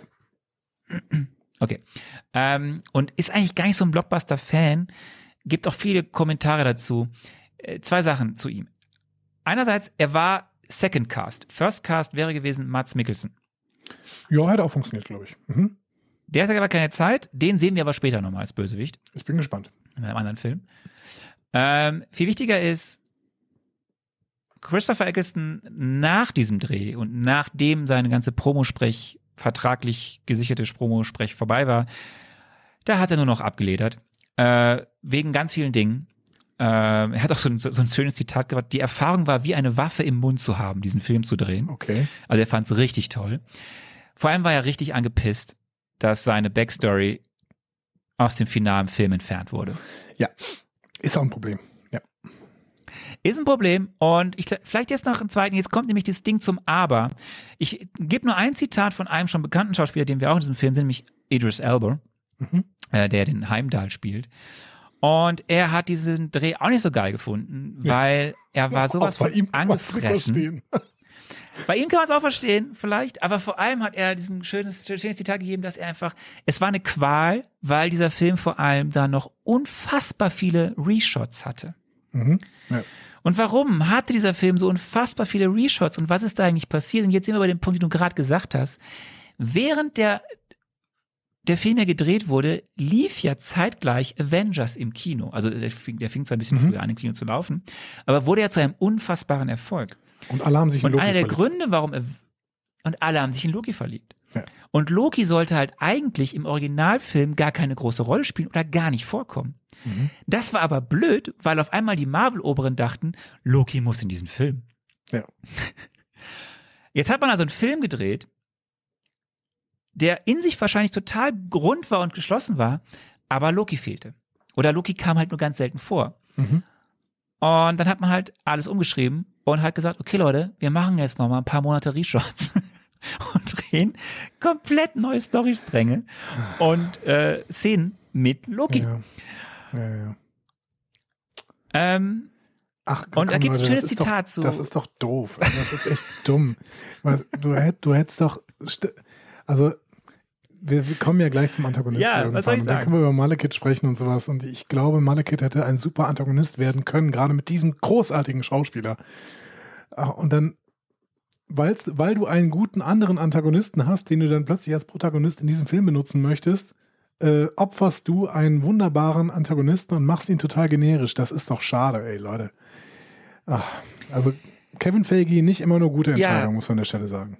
Ja, ich, das, es wird ja am Ende nicht ganz klar, wer da wie, wann, was final entschieden hat. Ähm, de facto ist es so, irgendwer hat entschieden, Loki muss in diesen Film rein. Mhm. Und irgendwer hat entschieden, die Ideen von Tyler werden zurückgedreht, also zurückgefahren. Denn es gibt noch was. Also Tyler hat sich erst sehr diplom also eigentlich hat er sich immer diplomatischer zu geäußert, aber er hat schon gesagt, das war echt eine krasse Erfahrung. Ich habe einen Film gedreht und dann habe ich nochmal einen komplett neuen Film gedreht. Ähm, weil ich so viel nachgedreht habe, so viel neu geschrieben habe, äh, so viel dazugefügt wurde, was wir gar nicht vorher geplant hatten und dann alles irgendwie auf den Kopf gedreht wurde. Also es war am Ende ein ganz anderer Film als den, den sie gedreht Mhm. haben. Ja. Und es kommt noch eigentlich ein Autor ins Spiel und noch ein zusätzlicher Regisseur, nämlich Joss Whedon, der ja in der gesamten zweiten Phase irgendwie so im Hintergrund des, der Berater ist, hat angefangen, ist eingeflogen worden nach London ein paar Mal und hat dann, weil Ellen Tyler auch nicht mehr wusste, was er jetzt machen soll, hat dann einfach Szenen geschrieben, Regie geführt etc. pp. und dann im Meantime seine Handschrift diesen Film auch nochmal aufgedrückt. Das heißt, am Ende hast du eigentlich sechs Autoren und zwei Regisseure. Ja. Ähm, und eventuell merkt man das diesem Film an, dass da nicht alles zusammenpasst. Ich finde es so schade, weil das, ge- Ähm. das sind genau die Klischees, die man Marvel immer vorwirft, die, dass das quasi das MCU gestaltet ist, allein aus wirtschaftlichen Interessen. Und das ist das ist doch schade. nein, nein, irgendwie. nein, nein. Ja, aber ich sag dir, wir, wir, ähm, nee, wir machen wir am Ende. Ähm, Fakt ist, vielleicht noch zwei Dinge. Nee, das erzähle ich auch am Ende. Die, eine Sache noch. Es gibt, das kann ich vorwegnehmen. Und wir, müssen jetzt gleich sprechen, ob das eigentlich so stimmt, ob es wirklich dann alles so schwarz ist. Nee, ich habe gesagt, das aber sind es Klischees. gibt tatsächlich. Ich werde diesen Film anders bewerten. Nee, übrigens, nee, ne? ich ja, ich, deswegen, das kommen wir ja später so, aber es gibt von den, von Seiten der, der, der, der, des Cast und der Crew, gibt es eigentlich fast niemanden, der im Nachhinein diesen Film als gut bezeichnet hat. Alan Tyler hat sich im Endeffekt mehr oder minder davon distanziert. Mhm. Chris Hemsworth hat gesagt, der erste Film war gut, der zweite war meh. So. Mhm. Und der hatte eigentlich so, das ist komisch. Natalie Portman hat danach gesagt, ich mache nicht mehr weiter. Okay. es gibt dann, also das kann ich jetzt schon mal sagen, also sie ist auf einmal weg im MCU. Ich, vielleicht kommt sie irgendwann wieder, das könnte sein, aber bis dato ist sie dann weg. Ähm, und jetzt müssen wir mal schauen, das hast du ja gerade gesagt, ob dann wirklich alles so schlimm ist, wie die Schauspieler und der Regisseur sagen nach dieser Produktion. Ja. Deswegen kommen wir jetzt zur Filmbesprechung. Letzte Fakten. 170 Mille hat er gekostet. Äh, ist einer der kürzesten Filme mit einer Stunde und 52 Minuten. Und hat weltweit äh, 645 Milliarden US-Dollar eingespielt und war auf Platz 10. Stopp, stopp, Der stopp. Box kurz ein bisschen Chart. einsortieren. Also, du sagst immer Mille, Millionen, ne? Also er hat 170 Ja. Millionen gekostet und er hat nicht Ach 645 so, 645 Milliarden. Millionen. 600. Das ist der Wein. Das ist der Wein. Entschuldigung. Ja. Ähm, Kevin Feige so, ich ist danach, ist danach zum Mond geflogen. In einer das penisförmigen macht, das Rakete. macht man so heute. Ja, das. So, jetzt muss ich durchatmen. Fang, fang mal an. Äh, ich Ja. habe jetzt alles rausgehauen, was ich, was ich in, in, der, in der langen Sommerpause, die wir hatten, irgendwie über den Film rausfinden konnte und eh, also irgendwie so zusammentragen konnte. Aber jetzt geht's los. Nach 50, geschmeidigen 50 Minuten fangen wir an mit der Ja. Filmbesprechung. Und wir werden jetzt sehr, sehr viel Positives über diesen Film erzählen. Sag ich dir. So, wir starten aber mit, ähm, spannend, mit, der spannend. Ersten, mit der ersten Frage, die du mir gestellt hattest. Du hast mir eine sehr interessante Frage gestellt, bei der ich natürlich keine Ahnung hatte, wie ich sie hätte beantworten sollen. ne? Das, ist, das sind auch völlig unfaire Fragen, weil was, woher soll ich das wissen? Der Film beginnt, also gerade gerade die bei diesem Inhalt mir diese Frage zu stellen, ist im Prinzip eine Frechheit. So, der Film beginnt Das mit einer Rückblende. Was sehen wir da? Da hast du mir diese Frage gestellt. So, das, was wir sehen, hätte ich niemals wissen können. Aber natürlich habe ich habe ich habe interessante Sachen erzählt, die ich natürlich hätte von den anderen Filmen ableiten können. Also folgendes. Der Film beginnt mit einer Rückblende und in dieser Rückblende sehen wir zwei verschiedene Dinge. Erstens sehen wir, wie nach der Schlacht um New York City Thor und Loki sich wieder hochbeamen nach Asgard. Und zweitens sehen wir, wie Odin in den Odins-Schlaf verfällt, Ereignisse aus Thor 1 und aus diesem Odins-Schlaf wegen dieser Liebe, mit dieser Träne da wieder erwacht, um eventuell wieder in die Geschehnisse eingreifen zu können. Ich fand das eine völlig legitime Spekulation äh, auf Basis dessen, was ich denn wissen hätte können. So. Woher soll ich wissen, dass dann Ja, plötzlich irgendwie irgendwelche Dunkelelfen aus Svartalheim ähm, 5000 Jahre zuvor gegen Odin, beziehungsweise gegen Odins Vater Bor, ne, ähm, kämpfen und dann Malekith aber den Äther nutzt, eine Massenvernichtungswaffe kosmischen Ausmaßes. Also woher soll ich das denn wissen? Ja, ich habe halt äh, überhaupt nicht darüber nachgedacht, dass du denken könntest, dass es eine Rückblende ist auf schon bisherige Ereignisse. Ja, aber Ich dachte halt, wie bei dem ersten Film, dass eine gewisse, eine gewisse Hintergrund-Backstory und da hättest du halt irgendwas, da dachte ich, du überlegst dir was Spannendes, was Cooles. Aber du hast ja, hast dich ja voll auf das bezogen, was in den letzten Filmen war. Das Ja, hab, da habe ich nicht mit gerechnet. Was hätte, was hätte ich denn, also ich, dann hätte ich ja irgendwas erzählen können. Dann hätte ich auch sagen können, ja, ein, Ja, ein, ba- basierend auf der Story, die du dir vielleicht ausgedacht hast. ein Reitervolk von Hast den ja auch. Hochebenen. Äh, nee, ich habe ich hab, ich hab eine Story erzählt, die perfekt in den Kosmos passt, den, dem, der mir vorgesetzt worden ist. Stattdessen haben sie irgendein Kaninchen aus dem Hut gezaubert. Okay, es stammt aus irgendwelchen 60er Jahre Marvel-Comics oder sowas. Aber das, da habe ich natürlich keine Ahnung von gehabt. So, aber es war natürlich Ja, sie sehr, haben- sehr sie haben den. Vater- Ja. Ja, richtig. Sie haben den Vater von Odin, der vor 5000 Jahren gegen besagten Malekith schon mal gekämpft hat, Genau. damit der nicht alles zerstört und alles in die Dunkelheit. Ähm, Es, es sah ein bisschen so aus wie bringt- Isildurs äh, Kampf gegen, ähm, gegen Sauron ne? am Anfang von Herr der Ringe. ich, im, im, im, im ersten Teil sah vieles, auch also am Anfang des zweiten, sah vieles aus wie Ja. gewisse Dinge in Herr der Ringe. Ähm, wobei, ich muss ja sagen, dass Malekiths Raumschiff, nachdem er ja irgendwie überlebt mit seiner Handvoll Leuten da, ähm, ist ja, hat mich ja so ein bisschen an den Klingonen-Todesstern erinnert. Ja, das ist ja so ein. So Also Klingone Kreuz. kennen jetzt vielleicht manche aus Star Trek. Ja, es, es, es, es Klingonen ist halt so, Todesstern, ja, das ist echt so ein bisschen schwierig, was du hier gerade erzählst. Also, weil du da jetzt schon wieder zwei verschiedene Franchises miteinander verbindest. Ja. Der Film verbindet sehr viele Franchises, finde ich.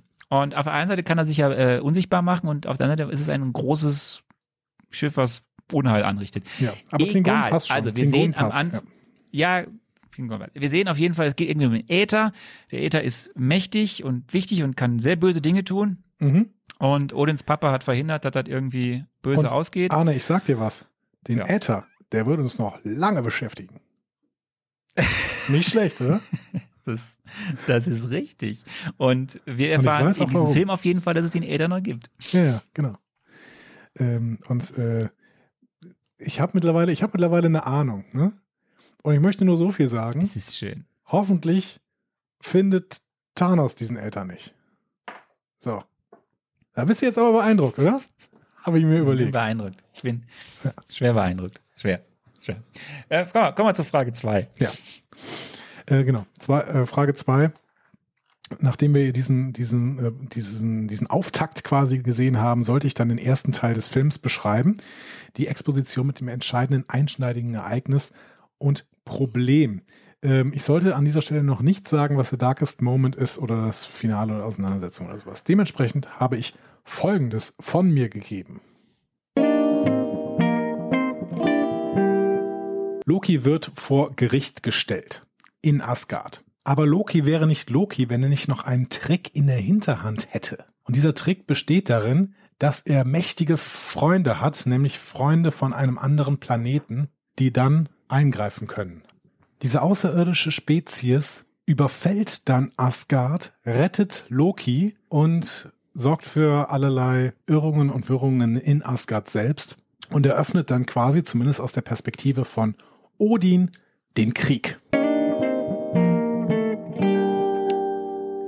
So, und das ist das, was ich am Anfang meinte, als ich gesagt habe, ich habe eigentlich bis auf die Rolle von Loki ziemlich genau diesen Film beschrieben, weil exakt das funktioniert, äh, ex- exakt das passiert. Und ich sage dir noch was, nachdem du mir gerade diese gesamte Ges- Story erzählt hattest, wenn die schon vorher sich überlegt hätten, dass Loki eine wichtigere Rolle spielen sollten, dann hätten sie diesen ganzen Malekith-Ding rausgeschmissen und hätten das auch genau so gemacht. Dann hätte Loki nämlich eine andere Spezies da eingeladen, die ihn quasi befreit. Ja, du hast ja recht. Ähm, aber ja, gehen wir nochmal Schritt für Schritt. Gerne. Weißt du? Nicht, dass wir, dass wir jetzt nicht so, so schnell. Ähm, ja, im gewissen Grad hast du recht, aber vieles eben ist doch anders. Also es geht ja schon mal direkt los mit Loki, ne? Also Mhm. Loki kommt und ähm, da, da bin ich mir jetzt nicht sicher, ob es das nicht auch so gegeben hätte. Also ob sie das nicht irgendwie Ja. abgefrühstückt hätten, egal ob jetzt Loki eine große oder eine kleine Rolle Genau. gehabt hätte, dass er eben vor Odin und Frigga tritt und ähm, Odin mächtig sauer ist Mhm. und er eben in den Kerker kommt. So hätte man ja auch machen können und dann ist Odin im Ker äh, Loki im Kerker und, und gut ist und der ganze Film geht halt weiter. Ähm, dann aber geht's los, wir kommen zur nächsten großen Schlacht Mhm. und werden reingeworfen auf irgendeinen Planeten, es ist Vanaheim, äh, Ja. wie wir später erfahren, äh, die Heimat von Hogun, einer Mhm. der tapferen drei neben Sif. Äh, und dort wird gekämpft und eigentlich dann kann erst Ah. besiegt werden alles, wenn Thor kommt. Das war mir noch nicht klar. Dass Wie die, fandst du äh, das? Das, das, also ich finde es erstmal vielen Dank für die Info, dass diese tapferen drei nicht alle aus Asgard kommen. Das war mir, das war mir unklar. Ich dachte, das wären alles Asen. Ähm, Hogun ist offensichtlich aber kein Ase, sondern ein Vanase. Ähm, in, keine Ahnung. Ähm, ja, fand ich, fand ich ein bisschen unmotiviert, ehrlich gesagt. Ich mag äh, immer nicht so die Schlachten, bei denen ich nie weiß, äh, mit welcher Motivation kämpfen denn hier gerade irgendwer gegen irgendwen. Aber im Prinzip sollte das ja auch mich nicht so groß mitreißen, sollte, sondern sollte mir nur zeigen, dass Thor jetzt gerade einen Job hat, nämlich irgendwie aufzuräumen. So. Und Ja, aber das ist ja das Problem an dieser ganzen Szene. Also auch wie aufwendig die ja produziert ist. Das ist ja eine recht aufwendige, spektakuläre Action-Szene, wo eine Menge Leute äh, mit, also das ist ja nicht CGI. Also diese, die, das, was davor war, ne, dieser Prolog, das ist 99 Prozent CGI und es gibt genau, ge- genau drei echte Schauspieler. So. Mhm. Und der Rest ist halt computeranimiert. Das hier ist Real Action. So, ja, da explodieren Dinge in echt. echt, Das? Einzige, was da wahrscheinlich CGI ist, nee, das ist, habe ich, also das kann man sehen in den, so, in den, in okay. den, in den, in den Making-of. Also das ist nachgebaut alles für diese Szene. Ähm, in irgendeinem Wald rund um Surrey, da in England. Das Einzige, was das CGI ist, ist dieses, dieses das Steinmonster, was da kommt. Ähm, und war dieser. Riesenaufwand, um zu zeigen, es gibt diese, ne, es gibt unseren Tor und es gibt die tapferen drei neben Sif.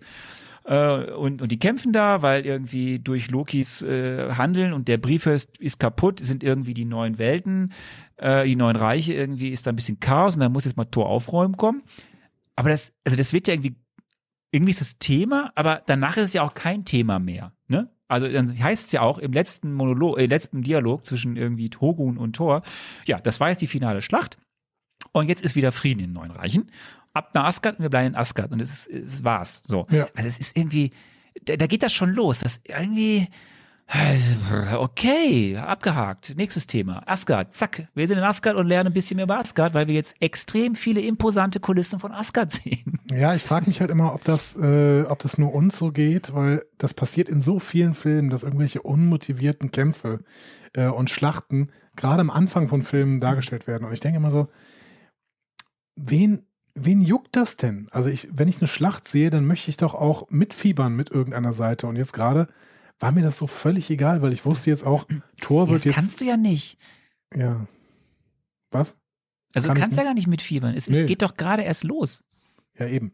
Aber das passiert in so vielen Filmen, deswegen vielleicht sind wir da auch irgendwie besonders schräg oder sowas, dass wir das nicht mögen. Keine Ahnung. Aber war ja ein ganz netter Gag Also dabei. natürlich ein netter Gag, wo Thor kommt. Genau. Genau, waren, waren schöne Schauwerte und ähm, Thor, Thor haut da mit dem Hammer relativ schnell diesen, diesen Supersteinriesen da kaputt und so. Ja, gut. Ja. Okay. Thema abgab. Wir kommen zum nächsten Thema. Äh, Vater-Sohn-Konflikt. Äh, also halber Vater-Sohn-Konflikt. Äh, Mhm. ne? Also Vater möchte jetzt endlich, dass Thor hier König wird. Thor möchte aber irgendwie lieber zu Jane. Man fragt sich die ganze Zeit, wenn noch der Bifrost funktioniert und du jetzt fertig bist, dann geh doch. aber irgendwie kann er nicht. Ähm, Ja, er soll ja irgendwie nicht, oder? Also ich dachte, das ist der Vater-Sohn-Konflikt, dass er das nicht soll. Oder? Ja, aber also er macht dann ja am Ende dann doch. Also ich habe, also gut, egal, äh, ist, ist wichtig für den Plot, ähm, dass es da den gibt. Wir sehen ein bisschen, hier geht jetzt ein bisschen Romeo und Julia ja los, was so ein bisschen angedeutet wird noch. Ne? Also man Sif mag Thor ja schon und Thor findet Sif ja jetzt nicht uninteressant, aber er findet halt Jane cooler. Äh, kleiner Exkurs, in den Comics sind halt Sif, Lady Sif und Thor durchaus ein Paar Mhm. für eine Zeit lang. Ähm, aber hier, äh, Thor ist nicht nach Feiern zumute, nach erfolgreichen Schlachten, ist auch nicht nach Flirten zumute, sondern äh, möchte lieber ab und an mit Heimdall gucken, wie denn Jane geht. Ja, also ich. Ja. Würdest du, findest du, dass ähm, Sif ein, ein gutes Match für, ähm, für Thor wäre? Ich mag ja Jamie Alexander sehr, sehr gerne. Also die Darstellerin, finde, die macht auch hier in diesem Film äh, sehr, sehr schöne Gesichtsausdrücke. Die muss nicht viel aussprechen, um das irgendwie klar zu machen, was sie eigentlich will. Ähm, ja, also, ich sag mal so, es ist, glaube ich, glaube ich, äh, wenn man äh, zwischen Lady Sif und Jane sich, äh, wenn man da die Qual der Wahl hat, hat man, glaube ich, jetzt nicht viel, kann man nicht viel falsch machen. Ja, ich glaube, so viel, so viel kann man sagen. Ähm, was ich noch f- fragen wollte, habe ich das richtig verstanden, dass die Beef, Ja. dass der Bifrost ähm, repariert wurde durch den Tesserakt? Ähm, ich ich habe ja Angst gehabt, dass du die Frage stellst, dass wie der Bifrost repariert wurde. Und ich habe tatsächlich nicht, ich habe es nicht nachgelesen, nicht aufgepasst. Ich weiß nur, er ist repariert worden. Er ist irgendwie dann repariert worden und dann konnte halt Thor wieder aufräumen. Ich habe verstanden, dass das durch den Tesserakt passiert ist und dann habe ich irgendwie nicht gecheckt, warum der Tesserakt da so eine Rolle spielte. Ähm, aber wir wissen ja zumindest durch, auch durch die Endszene, dass der Tesserakt äh, in Asgard ist. Ja, der Tesseract in Asgard, das hatte ich ja damals falsch gesagt. Also es sind jetzt, Nee, nee, das ne, hast der du- du- Tesseract das hast du da. gesagt. Du hast gesagt, dass der Tesserakt in Asgard ist. Du hast nur nicht äh, erwähnt, dass das Zepter in Midgard ist. Und ähm, ich sehe ja jetzt hier, dass wir langsam, dass wir langsam so eine ähm, wichtige Gegenstände-Gruppe aufbauen. Wir haben jetzt drei wichtige Gegenstände äh, und wir müssen sie ordentlich übers Universum verteilen, damit sie nicht zusammenkommen. Das habe ich gecheckt durch diesen Film. Also wir haben jetzt den Tesserakt. Dann können wir ja eigentlich aufhören, damit hast du den ganzen Sinn dieses Films schon mal genannt. Okay. Wir haben den Tesserakt, den Äther und das Zepter. Und das Zepter ist in Midgard, also auf der Erde. Der Tesserakt ist in Asgard und der Äther ist bei irgendeinem so komischen Typen. Bei so einem Sammler. Ja, komm, du, du, greifst aber jetzt sehr. Ja, ich greife erstmal nach London. Ja, aber das ist doch, das ist doch das Wichtige. So, wir gehen jetzt mal nach London, genau. Es ist das Wichtige. Du hast ja recht. Aber geh mal nach London. Was ja. sehen wir in London? Wir sehen äh, Jane mit äh, beim Daten. Ja, fürchterlich. Äh, hätte man sich sparen können. Dieser Richard war, oh, Laber, so, keine Ahnung, lenkt doch ab von allem, was du, keine Ahnung, fand ich, fand ich fürchterliche Szene. Hat mir überhaupt nicht gefallen. Dafür hast du ja Darcy, ja. die das Ganze ein bisschen aufmischt. Äh, ja, und bei Darcy und muss man auch sagen, schnell. genau.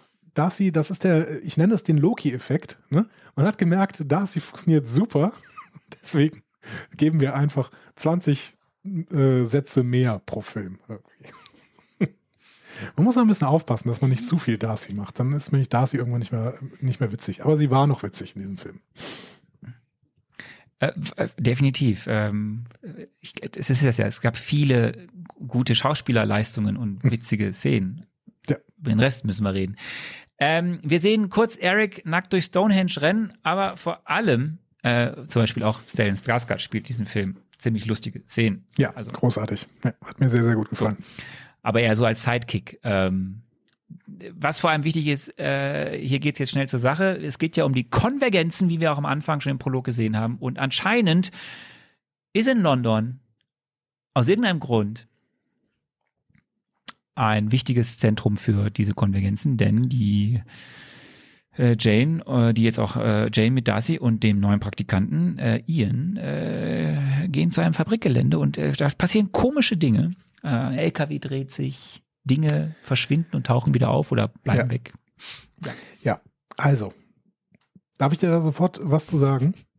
Oder möchtest du Bitte. erst noch weiter erklären? Schütt mir Wein ein währenddessen. Nein, ich brauche viel Wein bei diesem Film. Also ich kann, nee, ich kann, ich kann sehr, sehr gut verstehen, dass äh, Greenwich da irgendwie eine besondere Rolle spielt. Ne? Greenwich ist der Nullmeridian, äh, Meridian äh, läuft Die durch. Nulllinie, genau. Ähm, das ist äh, ich weiß nicht, ich glaube, das ist was vom Menschen gesetztes, oder? Oder hat das irgendwas mit der Erdachse zu tun? Wie auch immer, kapiere ich nicht. Ähm, aber es ist ja auch nicht so schlimm. Also man hat Greenwich eine besondere Rolle gegeben, äh, die auch kosmische, äh, keine Ahnung, die irgendwelche Überschneidungspunkte oder sowas, kann ich gut verstehen. Aber ähm, auch das mit der Konvergenz finde ich echt eine schöne Idee, dass erst, wenn diese Konvergenz entsteht, dass dann was Besonderes Kosmisches möglich ist oder sowas. Ne? Das kann ich auch gut verstehen. Aber dass dann ähm, das ist so witzig, dass dann Jane ähm, in irgendeinem so Lagerhaus ähm, auf, gut, sie ist auf der Suche nach irgendwie einer Möglichkeit zu Tor zu kommen oder den zu finden oder sowas, kann ich auch verstehen. Aber dass sie dann ausgerechnet in diesem Lagerhaus einen Weg findet, um den 5000 Jahre im Schlummer gelegenen Äther zu finden, der dann Besitz von ihr ergreift, sodass sie ihn wieder mit ins Spiel bringt und damit auch sofort nach Asgard, weil sie ja quasi die Flamme von Thor ist. Wow, ist das konstruiert. Meine Herren, ist das konstruiert. Also das ist ja, das ist ja konstruierter ja, als man, jeder. Da merkt man, als jeder, fünf. Ja, als jeder Fall der drei Fragezeichen. da haben, da haben sich sechs Autoren sehr große Mühe gegeben. Ja. Ja, also meine dieses Güte. Plotkonstrukt hinzubekommen. Aber man hätte doch zumindest irgendwie, keine Ahnung, irgendwas an, also irgendwie anders diesen Äther ins Spiel bringen können als durch Jane. Also das war, war sehr, sehr unpraktisch, dass man das so konstruiert hat. Das hat, das hat auch keiner mehr gekauft. Vielleicht hier ein kleiner Exkurs, den ich sonst später gesagt hätte. Man hatte ja auch kurz die Überlegung, ob Jane der zweite Bösewicht in diesem Film wird. Mhm, ja, hätte, hätte ich auch in diesem Zusammenhang jetzt verstanden, wenn die halt vom Äther besessen wird. Ähm, war sie auch ganz, ganz kurz, ne? weil quasi äh, immer, wenn sie angepackt wurde, alles explodiert ist. Aber ähm, nein, also das war, das war eine dumme Entscheidung, finde ich. Das ist natürlich eine Meinungsfrage, ne? da könnt ihr gerne mal was sagen dazu, liebe HörerInnen. Ich finde, es war eine dumme Entscheidung, Jane diesen Äther ähm, finden zu lassen. Das, also wenn man jetzt noch irgendwie sagen könnte, der Äther hat sie gerufen oder sowas, wie jetzt sind wir mal Herr der Ringe, ne? Also der Ring wollte gefunden werden und der Äther, vielleicht wollte der Äther auch gefunden werden, aber dann wird er doch nicht durch Jane gefunden, die zufällig äh, ne, ne, äh, die, die Flamme von Thor in Asgard ist und dementsprechend auf jeden Fall bald nach Asgard kommt. Das geht auch irgendwie anders. Ja. Ja, man sagt, also, ja, es wird versucht zu erklären, weil sie halt diese Forschungen macht mit diesen verschiedenen Welten und Wurmlöchern und Hasse nicht gesehen und dann fällt sie halt zufällig drauf. Punkt. Ähm, du hast ja völlig recht, man muss es hinnehmen, weil es treibt die Story an, damit es jetzt weitergeht, denn in Asgard auf einmal sieht Heimdall Jane nicht mehr und Ja. vielleicht spielst du jetzt mal kurz äh, die Frage ab, wie läuft es eigentlich mit Jane Foster? Genau, wie läuft es eigentlich mit Jane Foster? ja. Jane Foster muss aus irgendeinem Grund dann von Thor nach Asgard geholt werden. Sie will das natürlich auch, aber Thor braucht sie. Vielleicht liegt das daran, dass eine Verbindung zwischen Asgard und Midgard Odin irgendwie zu bestimmten Sachen triggern kann oder ihn vielleicht auch überhaupt erst wieder richtig aus seinem Odinsschlaf erwecken kann. Ja, den Grund habe ich jetzt natürlich falsch eingeschätzt, aber ähm, grundsätzlich ähm, war es schon richtig. Ne? Also die musste jetzt irgendwie nach Asgard geholt werden.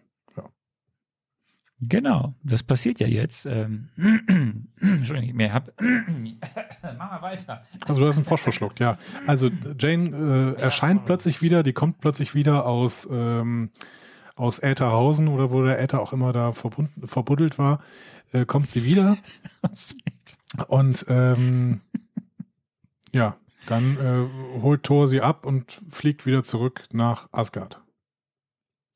Du hast hier Übrigens, irgendwas geschrieben vom schönen Szene- Querverweis auf Shield. Habe ich den überhört? Wann, wann war denn da Shield, ein Shield-Hinweis? Nein, das ist ja, das ist ja, auf der einen Seite ist es ja cool, dass Darcy ist, glaube ich, immer das, ähm, also ich glaube, Jane sagt es einmal und Darcy sagt es irgendwie auch ein paar Mal.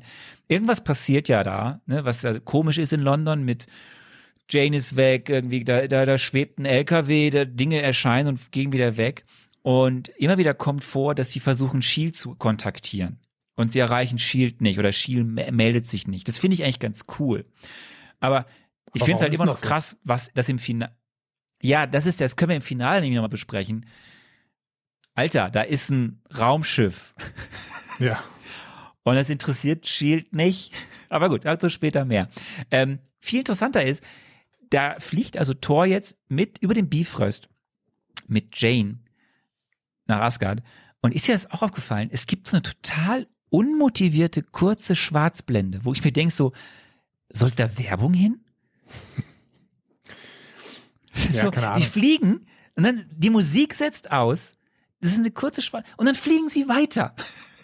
Ja, das, denkst dir das, das war irgendwie, das war da so eine, eine Schwarzblende. Ich hab's, ich hab's so als äh, Superman-Hommage äh, mitgenommen. Äh, es, gibt ja diese, es gibt ja diese schönen Szenen aus den alten Superman-Filmen, wo Christopher Reeve quasi fliegt und äh, sich ähm, Lois Lane quasi noch irgendwie die Bluse richtig rücken muss, weil sie von dem Flug völlig übermannt wird und sowas.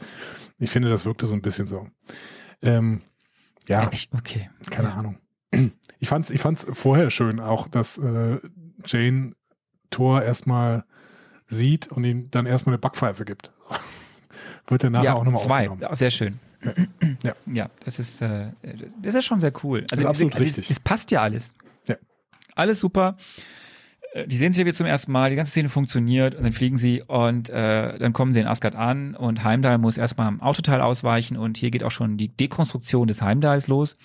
Ähm, Das war, das war die zweite von drei Szenen, in denen Heimdall vorkommt, oder? Nee, Heimdall kommt öfter vor, aber jedes, also es wird immer absurder, was er da wie tut, finde ich zumindest. Ähm, neben ein paar guten Szenen gibt es sehr viele komische Szenen mit Heimdall. Zumindest finde ich, dass in diesem, das, was im ersten Teil noch so, Heimdall war im ersten Teil so was Mystisches. Und das ist in diesem Film.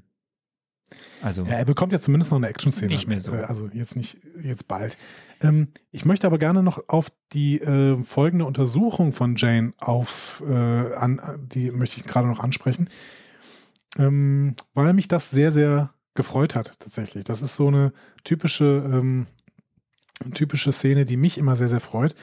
Ähm, also Jane wird da ja irgendwie in Asgard überprüft von den Asen, ne? Und in Genau. so eine, so eine Heilkammer quasi. Und da soll jetzt der, der Äther aus dem Körper wieder entfernt werden. Ne? Und ähm, sie sagt dann ja, ah, Moment, was, was benutzt ihr denn hier? Äh, Das ist ja ein Quantenmodulator oder so. Ne? Und die Mhm. Asen sagen aber halt, nein, das ist äh, ein, ein Seelen. Eine äh, Seelenschmiede. See genau, Seelenschmiede. Ne? Ja, und sie versucht dann aber nochmal kurz zu erklären, was diese Seelenschmiede macht und sagt dann, ja klar, das ist ein Quantenmodulator. Ne? Und das fand ich total schön, weil es so, ähm, Ja, das ist schön. wenn diese, wenn diese ähm, mythisch aufgeladenen Dinge, die es in Asgard gibt, halt im Prinzip naturwissenschaftlich erklärt werden können. So. Ja. Das, das äh, gefällt mir sehr, sehr gut. Ja. Ich, es gibt ja dazwischen immer wieder, ähm, wir springen ja jetzt ein bisschen immer zwischen Asgard, was da so passiert, und Mhm. dem, wie jetzt Malekith, ja, ne, der ist ja jetzt wieder alive mit ein paar seiner Leute.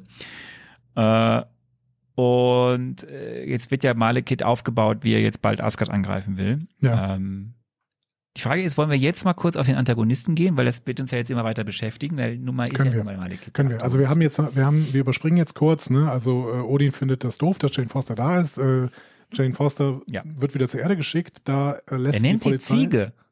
Ja, das habe ich nicht mitbekommen. Ziege. Okay. Ja, Ähm, ja, auf jeden Fall wird sie zur Erde zurückgeschickt und äh, da explodiert die Polizei und ähm, dann wird äh, sie wieder zurückgeholt, quasi von Odin. Ähm, also mal kurz hin und zurück. Ähm, Nein, sie wird nicht zurück. Sie liegt da. Die, die wollen die abführen und dann hat sie das gleiche Ding wie auf der Erde. Ja. Und dann merkt auch Odin, alles schlecht. Den müssen wir mal was machen mit der Frau. genau. Und dann erzählt Odin den Prolog nochmal nach. Und parallel ist noch eine reingeschnittene äh, Episode mit Loki und Frigga, die ähm, vorher äh, sicherlich nicht im Film drin war. So. Da bekommt nämlich äh, Loki plötzlich irgendwelche Mother-Issues, sodass Rainy Russo tatsächlich auch noch ein paar Szenen hat. Habe ich das jetzt Ja, ist ja wichtig, weil Loki. schlecht verkürzt? Ja. Ja, hast du gut zusammengefasst, aber die muss es ja geben, weil damit, damit man den, den, den Grund versteht, warum Loki auf einmal hilft. Okay, gut. Ja, genau. Also Weil sonst, warum sollte quasi, er helfen, wenn er sich mir quasi recht fühlt? damit, äh, dass ähm, es die Szene nur gibt, damit Loki mehr zu tun bekommt. Okay. Wir äh, reden über den Antagonisten. Aber wir reden Hau mal raus die Loki, ne? Frage jetzt zum Antagonisten. Okay, gut. Nein, wir reden noch nicht, wir reden über den Antagonisten. Der Antagonist oder die AntagonistInnen sind dann eben die Mitglieder dieser Spezies und Loki. Loki wendet sich mit dieser Spezies gegen Asgard und damit gegen seine Familie. Und das könnten ganz gut Antagonisten sein. Einerseits, weil Loki natürlich von sich aus schon eine Grundmotivation hat, etwas gegen die Asen und gegen Thor und Odin zu tun. Und andererseits, weil, also vor allen Dingen Odin, sicherlich auch viele Spezies in diesem Universum verärgert hat. Das hatten wir schon bei diesen Eismenschen da gesehen. So, und dem möchte ich nochmal äh, Futter geben, quasi, dieser äh, Spekulation. Also natürlich habe ich die Rolle von Odin, äh, von, von, von äh, Loki falsch eingeschätzt. So, geschenkt. Aber der Rest, der stimmte ja im Prinzip. Ne? Also die Dunkelelfen haben tierisch äh, einen, einen Hass auf Odin, beziehungsweise eigentlich auf Odins Vater, aber es geht im Prinzip darum, dass die äh, alles, was äh, die Asen machen, doof finden und deswegen sind die, ähm, greifen die auch Asgard an. So. Und eigentlich ist das keine so schlechte Motivation, weil es auch tatsächlich Odin so ein bisschen äh, Schattierung gibt, die er auch schon im ersten Torfilm bekommen hat, weil Odin ist nicht der rein gute Typ. Und das mag ich Definitiv eigentlich. nicht. In diesem Film ja auch nicht, genau. Genau. Und das mag ich eigentlich. Ähm, das Problem ist, dass Malekith halt erstmal auch eine halbe Stunde überhaupt nicht mehr vorkommt. Und die hätten halt Malekith wesentlich mehr äh, Tiefe geben müssen, um ihn nicht so total generisch böse äh, darstellen zu lassen. Man muss sich ja sehr, sehr viele Gedanken darüber machen, warum er denn so handelt, wie er handelt, damit man überhaupt in ihn Tiefe reinschreibt. Aber dann macht man im Prinzip den Job des Films als Zuschauer und das ist unnötig. Ich finde, da hätte, ähm, da hätte der Film ein bisschen mehr machen müssen, um Malekith einfach ein bisschen mehr Tiefe zu geben. Und dementsprechend muss ich äh, Christopher äh, Dingens da auch Eccleston. äh, Eccleston, genau, auch recht geben. Ähm, das ist, das ist ärgerlich. Das ist einfach ärgerlich für einen Schauspieler, äh, der sich, der auch ein bisschen Anspruch hat, äh, eine Rolle zu spielen, die irgendwie verständlich ist. Und die Rolle ist nicht mehr so verständlich, sondern im Prinzip nur generisch. Das ist ja das, das ist ja das Problem. Es gab diese Backstory. Und die Mhm. einzige Backstory, die es jetzt noch gibt, ist eigentlich dieser Satz, der in dieser kurzen, also ne, wir sind ja in diesem Teil jetzt, wo es immer ein bisschen hin und her springt. Einmal haben wir dieses Raumschiff, wo die alle erwachen und alles vorbereiten. Äh, und wir sind eben im, auf Asgard mit, mit Jane und Co. und hast du nicht gesehen. Und Ja. ähm, Frigga besucht Loki und so. Und dann gibt es ja diesen Satz, den auch äh, Malekith sagt. die Asen, also die, die haben ja sogar eine eigene Sprache. Ne? Mhm. Ach, Ja. apropos hier Klingon. Ähm, also die haben sich für die, die haben sich für, für, für die Dark Elfen, haben die sich eine Sprache ausgedacht. Und die am Ende jetzt halt ganz wenig vorkommt. Und er sagt da ja, die Asen werden leiden, wie wir es taten. Das kann man ja noch so herleiten. Das war ja, hat man ja ein bisschen am Anfang gesehen. Und ich hole den Äther zurück. Ich erneuere unsere Welt. Ich mache diesem vergifteten Universum ein Ende. Ja gut. Warum jetzt nochmal genau? Alle so? Und das Ja. fehlt halt voll. Also die- diese ganze Backstory, warum der jetzt so ist, wie er ist. Er ist, ja, okay, dann viel Spaß. Dann fangen wir an mit Asgard, weil er der Äther ist. Dann hau rein, ja. Ja, es ist halt schade, weil man, man kann es sich zusammendenken, aber man muss es sich halt auch zusammendenken. Und da hätte der Film einfach ein bisschen mehr leisten können. Das ist, das ist wirklich schade, weil die sehr viel hergegeben hätten. Und du hast recht, ne? Also da, man merkt auch, dass da mehr angelegt war. Die haben eine Sprache, die, ähm, die haben einen überragenden Schauspieler, die haben eigentlich auch eine, eine, eine coole Optik insgesamt. Also auch wenn diese ähm, erst kleinen Schiffe und dann ja auch dieses eine Horroroptik, diese, diese, diese, diese weißen Masken und so. Toll. Ja, genau. Also es ist so ein bisschen Bosch-mäßig und so. Das, äh, äh, also jetzt nicht die Masken, sondern diese Raumschiffe und so. Ähm, das gefällt mir eigentlich ganz gut alles. Aber es ist halt, ähm, es ist halt wieder, wie wir so oft beim im MCU gerade in der ersten Phase gesagt haben, es ist wieder zu viel weggeschnitten. Und hier ist das Problem Ja, anderes als noch am Anfang äh, des MCUs. Am Anfang haben wir mal gesagt, ja, warum haben die den Filme so kurz geschnitten? Äh, die hätten ja einfach länger machen können, dann hätten sie das alles drin gehabt.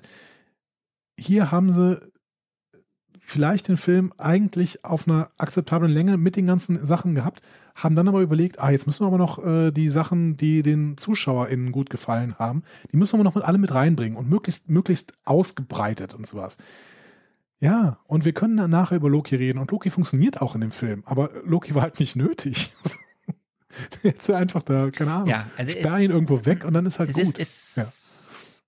Es ist so schade, weil, ne, und da müssen sie auch noch Zeit verwenden, jetzt ein bisschen für die Romance bez- äh, zwischen Jane und Thor, was sie ja auch dann tun. Und dann ist es ja schon so. Wir sehen ein bisschen, wie äh, sein der getreue Algrim, so heißt dieser andere Mensch, den man häufig sieht neben Malekith, der dann mit diesem es gibt dann diese, diesen, das ist, das muss man erklären, das kriegt man gar nicht so mit, wenn man die Marvel Comics nicht kennt. Der wird ja zu einem Curse und ein Curse ist ein, ein, ein, ein Dark Elf, der noch größere Mächte hat und Mhm. man wird zum Curse, wenn man so einen Curse Stone hat, den man sich dann irgendwie so, Ja. ne, den man drückt oder einverleibt, ich weiß es nicht. Und das sieht man dann ja, und dann wird er ja verkleidet und dann geht es ja schon los. Also irgendwie haben sie es geschafft, dass dieser Curse gefangen wird wird dann von äh, Volkstakt und äh, Frandal da irgendwie zum äh, nach Asgard gebracht. Und dann beginnt ja eigentlich schon der erste große Showdown, nämlich der Kampf um Asgard. Äh, der beginnt in den Kerkern, äh, äh, wo dieser Curse sich aktiviert, für großen Trubel sorgt. Mhm. Und dann beginnt ja eigentlich etwas sehr Spektakuläres, denn was jetzt passiert, ist ja eine spektakuläre Kampfszene rund um Asgard. Du hast gesagt, es gibt diese tolle Szene mit Heimdall, da hat er nochmal eine gute Szene. ja. Er merkt, irgendwas ist da, das Schiff kommt da, das Getarnte, er stürzt sich drauf, aktiviert dann diesen Schutzschild, jetzt, ne, und der Curse im Keller weiß, okay, ich muss jetzt irgendwie zu diesem Schutzschild und hier, aha, Loki gibt den Hinweis, geh mal nach links. Mhm. Wieder wichtig, weil deswegen am Ende Loki auch Gewissensbiss hat. Er ist mit Schuld, dass Frigga stirbt, weil nur so kann ja am Ende alles dazu führen, dass Frigga stirbt. Ja. Das muss man sich aber auch irgendwie alles herleiten und herreimen und dann gibt es den großen Schlacht. Das kannst du jetzt erzählen. Ähm, ja, ich würde hier tatsächlich ein bisschen von deinem Skript abweichen, wenn ich darf. Ich weiß nicht, ob ich so viel Handlungsspielraum äh, habe. Bestimmt. Würde nämlich gerne Bestimmt. an dieser Stelle äh, vorher die Frage einspielen zum MMM. Oh, ich bin gespannt. Ja, darf ich? Gut, okay. Ja, bitte. Der Triple M des Films, der Marvelous Movie Moment des Films, ist tatsächlich schon relativ am Anfang, wenn nämlich diese Spezies mit ihrem Riesenraumschiff in Richtung Asgard fliegt und Asgard überfällt. Das ist schon sehr, sehr marvelous. Es könnte aber auch durchaus ein Marvelous Movie Moment sein, wenn die Asen es wieder schaffen, über Bifrost oder über irgendeine andere Gelegenheit, sich Loki zurückzuholen und dann irgendwo anders einfallen. Also zum Beispiel hier Siffi und die Tapferen drei und vielleicht hat Natalie Portman auch irgendwelche Superkräfte bekommen und Thor, die schaffen es dann, dahin hinzufliegen. Die machen das ja auch gerne so, dann Thor reckt seinen Hammer hoch und sie fliegen dann irgendwie durchs ganze Weltall. Das wären so typische Marvelous Movie Moments, die ich sehe. So, und das wollte ich hier jetzt einspielen, weil ich tatsächlich ähm, das, was ich da am Anfang gesagt habe, absolut unterstreichen würde. Ich finde, der Marvelous Movie Moment dieses Films hier war der Angriff von Malekith mit seinen Dunkelelfen auf Asgard. Das hat mir richtig, richtig gut gefallen. Und zwar mit allen Belangen. Ich fand die, ich fand die Taktik gut, dass die zuerst diesen, äh, diesen Cursed, äh, also ich habe es verstanden, dass es ein Cursed ist, also ein, ein Verwunschener quasi oder ein, ein Ver, Verwesener mhm. oder so. Ähm, Genau, dass der äh, quasi zuerst festgenommen wird und dann in den Kerker gebracht wird und da aber natürlich so mächtig ist, dass er alles da sprengen kann und dann quasi einen Gefangenenaufstand äh, ähm, anzetteln kann, sodass dann die Asen quasi damit beschäftigt sind, erstmal diesen, diesen Kerker aufzuräumen und währenddessen Heimdall quasi der Einzige ist, der versuchen kann, irgendwie diesen Angriff der Dunkelelfen abzufangen. Und das, finde ich, hat gut funktioniert. Das war auch eine sehr, sehr schöne Heimdall-Szene. Das war auch, glaube ich, die letzte, ähm, in der er dann äh, auf nee, diese. Danach geht es halt steil bergab mit Heimdall. Ja, oder so, genau. Aber es auf, auf jeden Fall wird er da kurz äh, in dieses, ähm, er springt da kurz auf dieses kleine Raumschiff. Man merkt erst später, dass es ein kleines Raumschiff ist. Ähm, weil er das gerade noch sieht. Ne? Also das äh, trotz Tarnung sieht er das und dann springt er drauf und äh, bringt es, glaube ich, auch zum Absturz. Also es hat richtig gut funktioniert aber dann merkt man, das ist leider nicht das Einzige. Ähm, Im Gegenteil, es sind irgendwie, äh, keine Ahnung, da schon 100 und dann noch dieses große Mutterschiff, was dann kommt. Und diesen ganzen Angriff auf Asgard, der hat mir richtig gut gefallen. Das war eine sehr, sehr schöne Schlacht. Sie war ähm, eingebunden in den Kontext. Man hat verstanden, warum die das an der Stelle machen, auch wenn die Motivation grundsätzlich der Dunkelelfen natürlich so ein bisschen mau war, wie, äh, wie wir das eben beschrieben haben. Aber von der Szene her hat mir das echt gut gefallen. So, und es war übersichtlich, man konnte sehen, warum gerade was wo passiert. Ähm, ja, fand ich, fand ich äh, starke Momente und wirklich marvelous Movie Moments an der Stelle. Äh, da will ich dir gar nicht widersprechen. Es ist eine spektakuläre Szene und äh, oder Szenen, die da passieren. Und das Schöne ist ja auch, es ist halt auch nicht nur CGI. Diese Sets auch, also natürlich ist das wie das Raumschiff, ich weiß gar nicht, ob CGI ist oder ein bisschen Modell auch, aber das kannst du auch im Making-of sehen. Diese Sets sind nachgebaut. Also diese ganze, diese ganze Thronenhalle, mhm. ne, wo, wo der König sitzt mit diesen ganzen Säulen, das ist echt in echt nachgebaut worden, mit diesem riesen Raumschiff da mittendrin. Das ja. merkt man ja auch. Und es, es, es ist, also es ist packend, es ist, passt auch, er will diesen Äther haben. Dann gibt's diese tollen Szene rund um Frigga mit Jane, diese mhm. List und so und am ja. Ende, das ist ja auch emotional und dann, dann, dann ist es eigentlich dann, ich habe überlegt, was ist mein Marvelous Movie Moment. Ich habe zwei, der, der eigen, ich glaube, für den, den ich mich eigentlich entscheide, der kommt erst im zweiten Teil.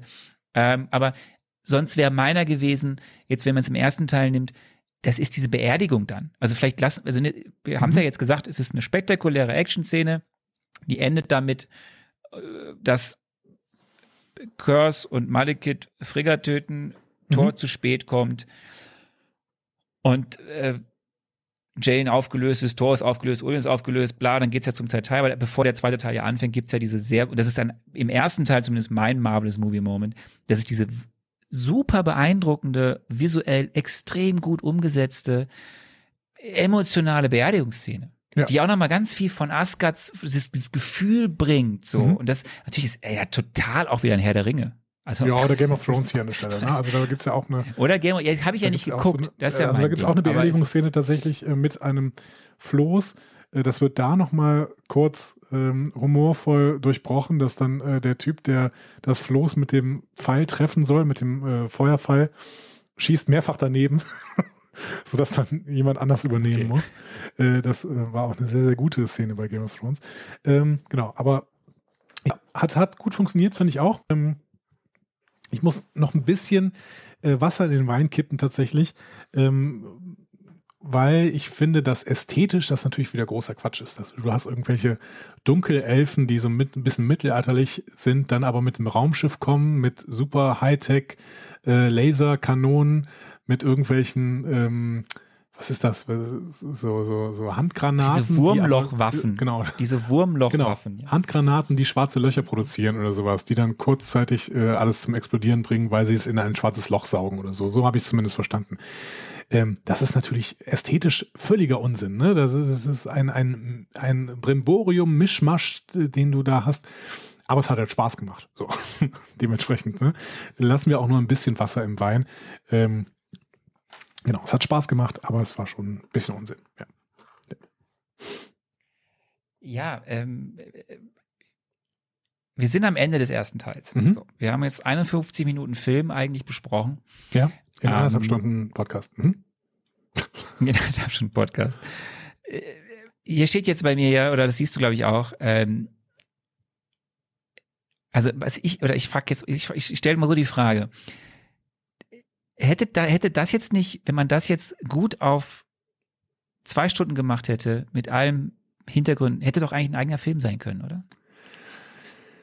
Ja, mit einem Unhappy End, ne? Ähm, ja, hätte man machen können.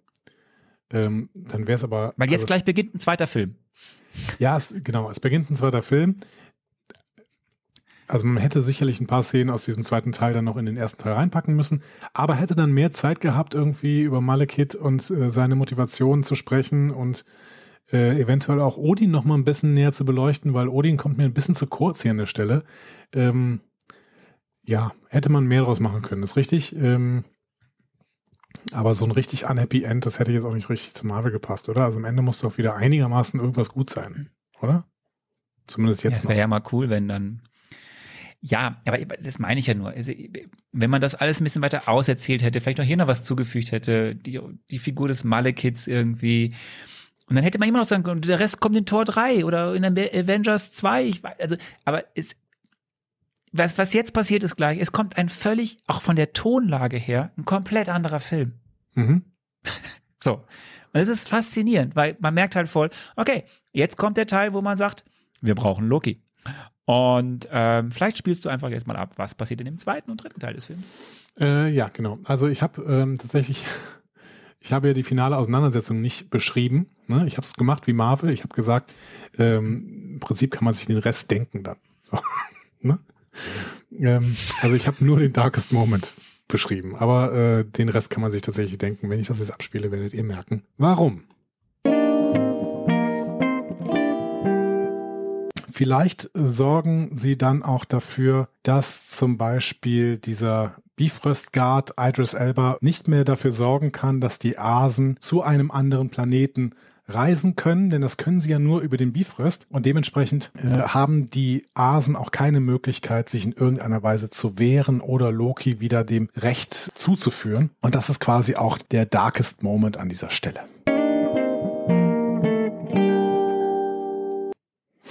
Ja, stimmt. Oder? Also sie, sie, der, der Ja, Bifrost ist mal wieder Okay. kaputt, oder? Nein, das stimmt nicht. Ja, aber nein, nein, stimmt. Also er ist nicht kaputt, aber äh, Odin möchte nicht mehr, dass er benutzt wird. So. Das ist richtig, aber das ist ja was anderes. Ja. Vater-Sohn-Moment Nummer zwei. Aber mit demselben Outcome, man kann nicht mehr vom Planeten weg. So. Aber ist ja noch ein bisschen mehr passiert dann.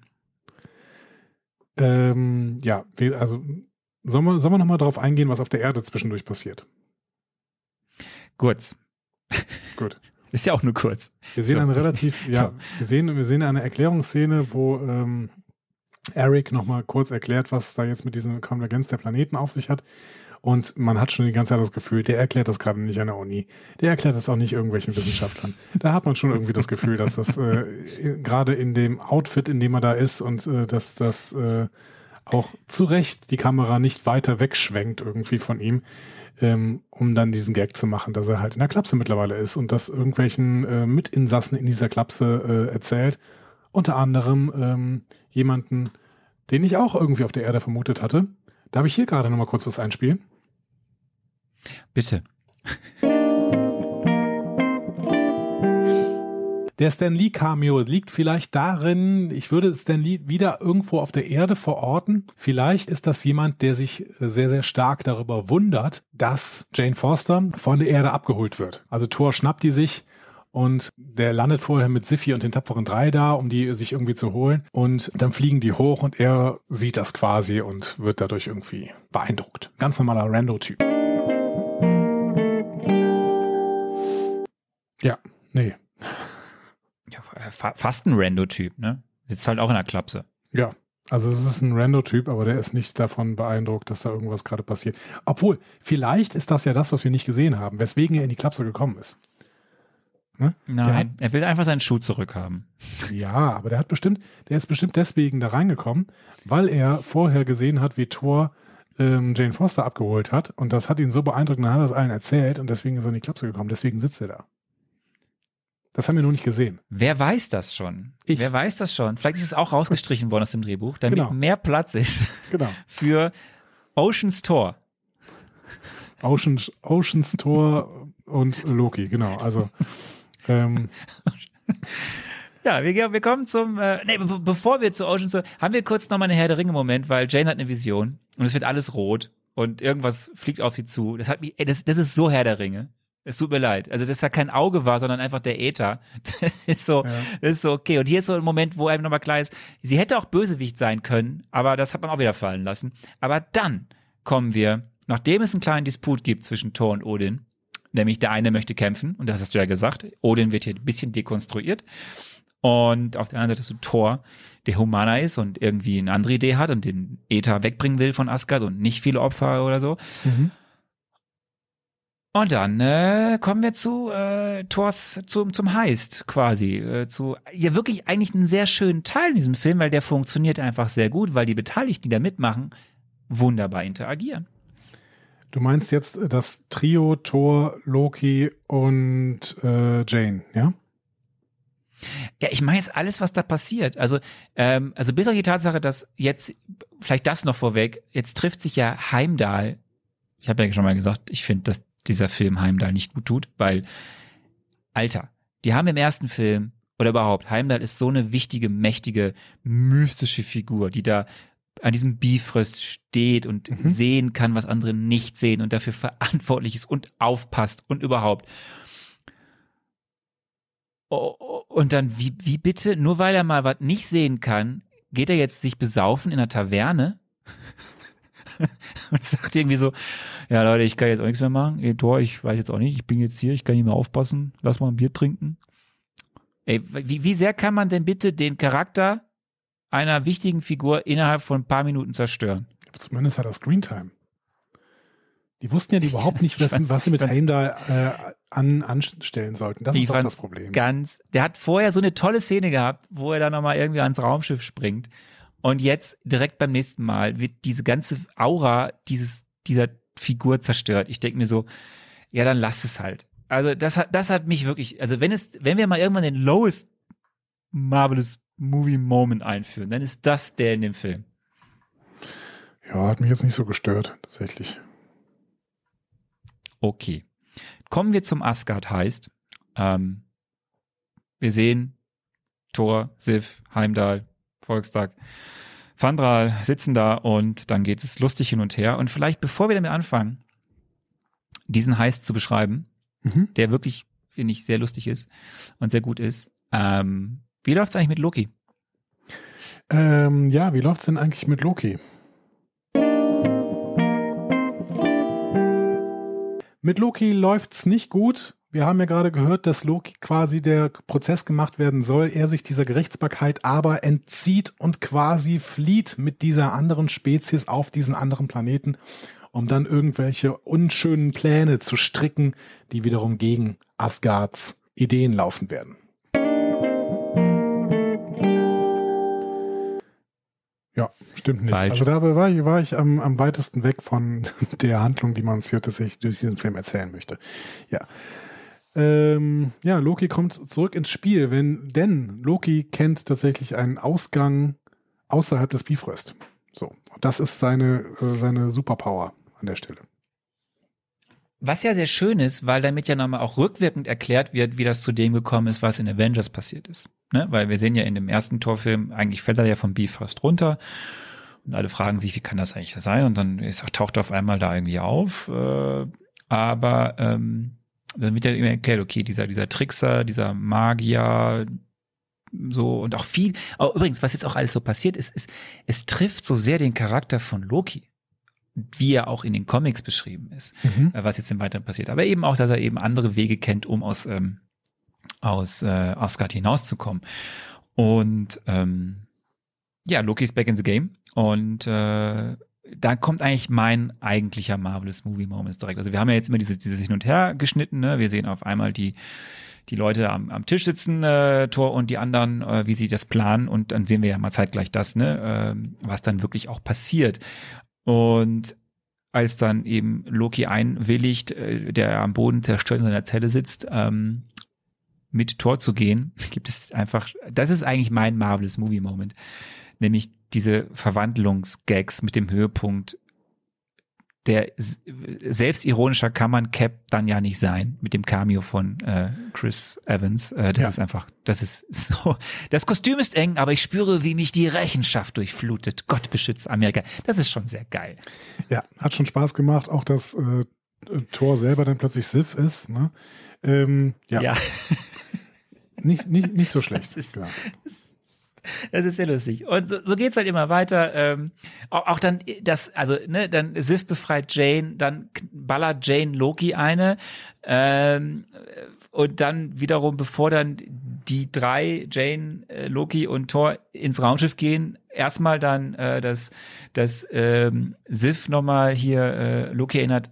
Alter, wenn du jetzt dem was tust, ich bring dich um. Und dann wenig später Volstag, Alter, wenn du jetzt dem was tust, ich bring dich um. Es ist, es, es passt alles, es ist, es ist, es heißt Tempo, es ist auch ein guter Plan.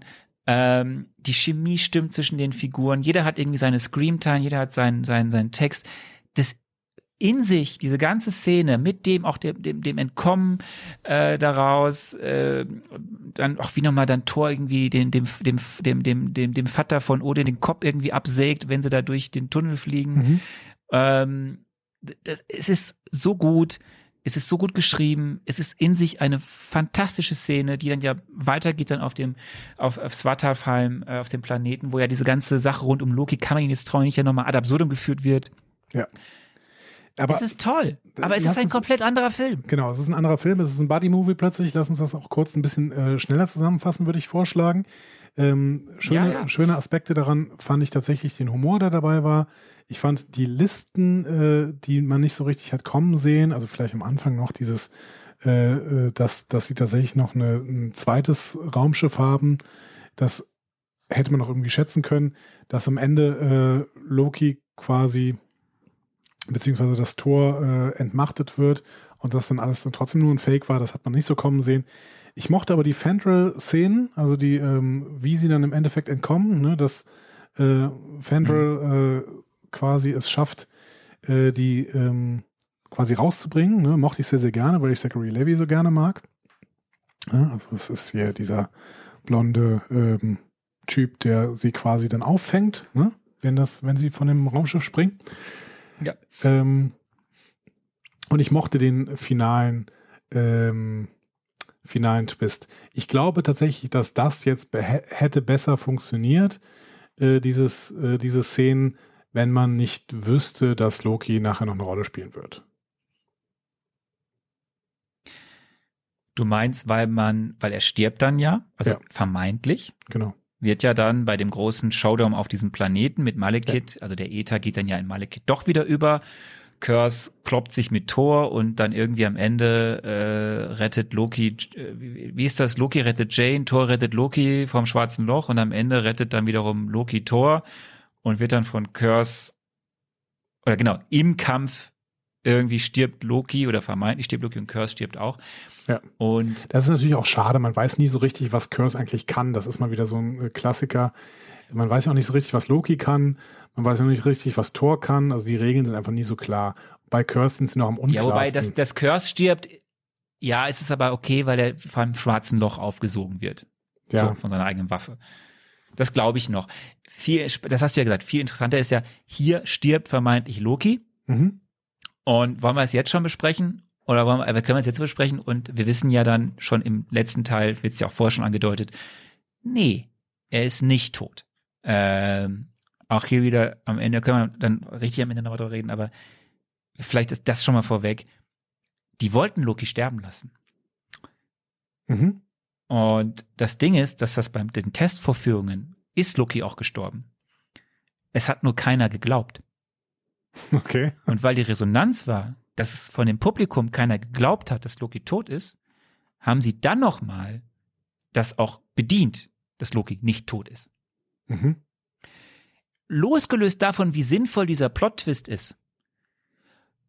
Gott beschütze, dass sie Loki nicht haben sterben lassen, sonst hätten wir diesen grandiosen Charakter verloren. Ja, aber das ist ja genau der Fanservice. Nee, äh, jetzt, guck, jetzt gucken wir von zwei verschiedenen Perspektiven. Du kennst die Filme nicht, ich weiß, was jetzt noch weiter passiert. Und machen wir uns nichts vor. Weitere großartige MCU-Momente schafft uns Loki. Ja. Und das Ja, glaube ich ja auch. ja auch in der Serie, die wir jetzt hatten. Ja, glaube ich ja auch. Und ich finde auch, dass in diesem Film jede Szene, in der äh, Tom Hiddleston mitspielt, gehört Tom Hiddleston. Der ist ein, ein so überragender Der ist so Schauspieler, auf ja. den tatsächlich auch diese Rolle so perfekt passt, dass er, dass ihm jede Szene gehört. Trotzdem finde ich, dass auch solche Figuren sterben dürfen. So. Ähm, und ich glaube auch tatsächlich, dass sich Marvel irgendwann trauen wird, äh, bestimmte Leute sterben zu lassen. So, ich habe so, ein, so eine Ahnung, wenn ich mir so angucke, wer in derzeitigen Serien so mitspielt und wer nicht. Ähm, aber ähm, ich finde es im Prinzip schade, dass man sagt, ja, das ist so ein toller Charakter, der darf im Prinzip nicht sterben, weil das ist genau diese Marvel-Denke, die uns Probleme bereitet. Hast du letztes Mal ja schon angedeutet, ist hier wieder der Fall. Völlig richtig. Aber kommen wir einfach zum Finale. Ja.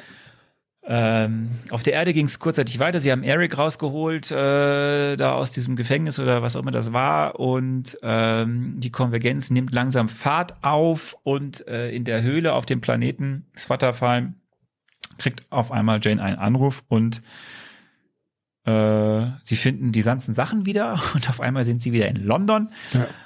Und ähm, dann beginnt äh, kurz CSI Eric und man findet raus, Greenwich ist jetzt der Punkt, wo alles stattfinden wird. Und ich habe dich vor unserer Aufzeichnung gebeten, bitte dann mach doch da jetzt mal, übernimm doch mal und erzähl doch mal kurz das Finale. Ja, das war natürlich eine ziemlich un unsinnige äh, Aufgabe, die ich da bekommen habe. Ne? Also, du hast mir erklärt, du hast mir gesagt, dass ich dieses, dieses Finale erklären soll. Also, ähm, wir haben eine finale Schlacht und diese finale Schlacht wird dadurch geprägt, dass es gerade diese Konvergenz gibt. Also, dass diese Planeten ähm, mit allen Heimen, die es denn da gibt und Midgard und, und Asgard und was auch immer, dass die alle halt in einer Reihe liegen und es dementsprechend Portale zwischen diesen ganzen äh, Planeten gibt. Diese Portale werden dann teilweise noch durch Eric aufgemacht, ähm, obwohl sie eigentlich mit, Und Jane, genau, ja. genau, obwohl das eigentlich nur Geräte sind, mit denen man das messen kann. Whatever. Das ist auf jeden Fall eine ganz witzige Idee, dass dann tatsächlich diese finale Schlacht durch diese Portale auf allen möglichen Welten spielt. Eine Idee, aus der sie ehrlich, ehrlicherweise noch nicht mal genug gemacht haben, um sie wirklich zu würdigen.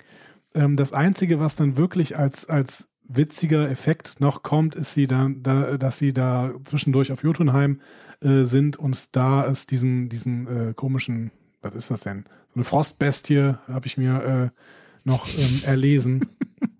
Diese Frostbestie, die Thor quasi auch im ersten Film mal kurz auf Jotunheim bekämpft hatte, dass die dann ähm, quasi da rausgesprungen kommt und am Ende auch noch auf der Erde rumläuft. So, das ist noch ganz witzig, aber da hätten sie noch ein bisschen mehr draus mach, noch draus machen können.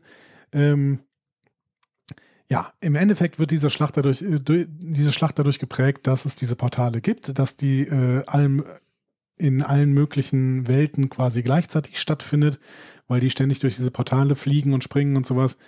Ähm, ich finde Thor und äh, Malekith auch relativ gleichwertig, was die, was die Kräfte angeht.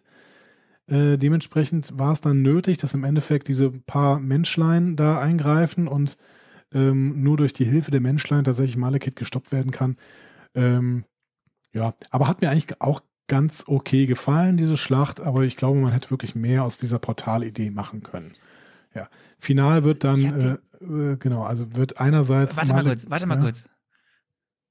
Warte mal, ich, weil, weil bevor wir äh, das zu Ende kommen, ich, ich, ich habe den Film wirklich, seitdem ich den das erste Mal nicht mehr gesehen habe, ich habe ihn jetzt halt nochmal dann eben für unsere Podcast-Besprechung Mhm. gesehen. Und ähm, ich habe schon gelacht. Also es ist einfach, natürlich ist es, also ich fand schon, du hast recht, man hätte noch mehr draus machen können. Es sind halt lustige Szenen, die entstehen. Und auch, also auch hier wieder Sachen, die einfach gut funktionieren. Also wie sie da irgendwie dann diese Fensterscheiben runterrutschen, ne? Also das ist ja Slapstick oder wie Thor auf einmal Auch in der U-Bahn in, in steht. London, ne? Ja. Ja, das ist, das ist, oder wie dieser Hammer immer hin und her fliegt, weil er nicht weiß, wo Nee. er hin soll. Oder das So. heißt nicht The Needle, das heißt The Gherkin, ne? Gen- Genau, dieses, dieses äh, Hochhaus, ja, ja. The Gherkin, ja. Ja, also das ist, das ist schon, das ist schon lustig. Aber ja, es ist, es ist okay. Du hast es danach wieder vergessen. Aber es ist, es ist, es sind lustige 20 Minuten. Ähm, was ich mich halt hier, das habe ich vorhin schon mal Zeit gefragt habe, da steht ein, da kommt ein Raumschiff. Wir haben vor zwei Filmen gesehen, was passiert, wenn ein Raumschiff aus einem schwarzen Loch kommt. Ja, Mhm. da fährt das Militär auf. Da fährt Avengers alles auf. Da Da passiert fährt nichts. Tony, ne? da, da, da fährt einfach nichts. Shield alles auf. Es kommen zwei Kampfjets, ja. Wo ist Shield? Wo ist Tony Stark, der noch ein Trauma hat davon? Der kommt doch dann und hilft. Das, das ist halt so ein Problem dieses Films und das hatten wir ja ein bisschen auch bei Iron Man ähm, 3. Das, das, das, das funktioniert nicht, ja. Die haben dieses ganze Ding jetzt etabliert und die fehlen jetzt da. Also Das ist, das ist, das ist strange. So. Ja, ich meine, der Film Ähm, komment kommentiert es ja selber ja. dadurch, dass äh, zwischendurch immer wieder die alle versuchen, Shield anzurufen. Äh, hier, keine Ahnung, dieser komische Ian, ne, äh, beziehungsweise Ja, nennen, ja. Wir, nennen wir ihn einfach den Praktikanten. Und, ähm, und Darcy oder sowas, die versuchen ja alle zwischendurch immer mal Shield anzurufen und erreichen die nicht. Äh, Das heißt, das ist im Prinzip ein Kommentar des Films selber, dass die merken, das funktioniert eigentlich nicht. Dass hier auf der Erde so viel passiert und Shield kommt überhaupt nicht und niemand von Shield kommt und keine Ahnung, auch nicht, äh, ich weiß nicht, wer da gerade in London lebt oder sowas, äh, ob es da auch irgendwelche Superhelden gibt oder sowas. Auf jeden Fall kommt da niemand vorbei. Das ist natürlich irgendwie Bullshit. So. Aber das ist ja auch nicht schlimm. Es ist doch alles irgendwie, das ist so ein großer Quatschfilm, aber das äh, macht doch, macht doch an der Stelle den Film nicht kaputt. Also du, man muss doch jetzt bei Thor nicht wirklich nach Sinn suchen, oder? Also ansonsten, ansonsten ist dieser Film wirklich fürchterlich. Nein, aber Film, es ist, Film das Problem ist, dass Stunden andere. Filme es besser machen. Ja, bestimmt. Aber auch, auch Tor 1 nicht. also Aber die Tor 1 war in sich stimmiger. Ja. Ich finde, die Torfilme sind absolute Quatsch. Also Tor 1 hat in sich eine wesentlich logischere Geschichte erzählt als jetzt dieser zweite Torfilm, Findest du? Also ich finde, eigentlich drei verschiedene Filme sind. Ja, aber in Tor 1 hast du da auch plötzlich diesen komischen äh, The Destroyer, der da in der Garage bei den Sachen steht und sich plötzlich aber gegen alle wendet. Das ist doch auch alles irgendwie Bullshit. Aber das ist doch nicht so schlimm. Weil die- diese Torfilme sind einfach Bullshit. Die sind spaßiger Bullshit. So. Und ja.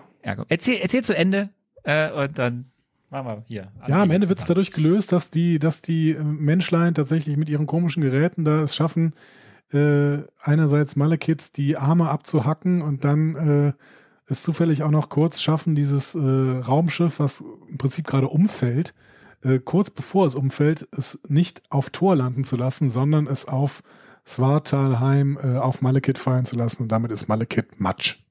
Punkt. Richtig. So, dann wird noch gefrühstückt Ja, und Jane ist traurig, weil sie hofft oder weiß nicht, ob Thor zurückkommt, weil letztes Mal kam er nicht zurück.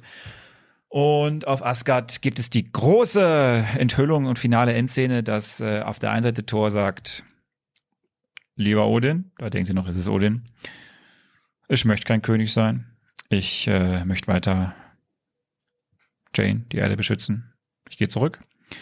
Und dann sehen wir, what? Odin ist Loki. Ja, habe ich auch nicht ganz gecheckt, aber ähm, wird uns hoffentlich noch irgendwann erklärt werden. Also wo ist denn jetzt Odin? Ähm, so, jetzt haben wir noch drei Willst- Fragen. auch nicht oder? Nee, wir haben noch zwei Fragen. Das, das wär, jetzt würde ich dir in meiner Bewertung beantworten, dass ich das kritisiere. Okay, gut. Okay. Aber wir haben, wir, wir haben noch drei Fragen. Wir haben jetzt noch die Frage äh, der Mid- und Post-Credit-Scenes, die du ja, die ja netterweise wir eine super Idee hatten von einem, äh, einem, einem Hörer, glaube ich, war das. Ja, Ähm, und deshalb, mit der fangen wir, glaube ich, an. okay. Dann kommt Rolle im MCU und dann kommt, wo wird sich dieser Film einordnen, weil da können wir die Bewertung mitmachen. Ja, Dann machen wir, mit der machen wir kurz die, die an. Post-Credit-Scenes. Äh, da, das war natürlich Quatsch von mir, deswegen äh, spielen wir das mal kurz, kurz mal ab Spannend wäre natürlich, ob hier Mr. Augenklappe versucht, Jane Foster, wenn sie denn jetzt auch irgendwelche Superheldenkräfte kriegt und eine Rüstung anhat und sowas, in die Avengers-Initiative reinzubringen, dann könnte das tatsächlich eine Post-Credit-Scene werden. So, und da lege ich mich jetzt mal drauf fest. Die Post-Credit-Scene wird dafür sorgen, dass Natalie Portman Teil der Avengers-Initiative wird.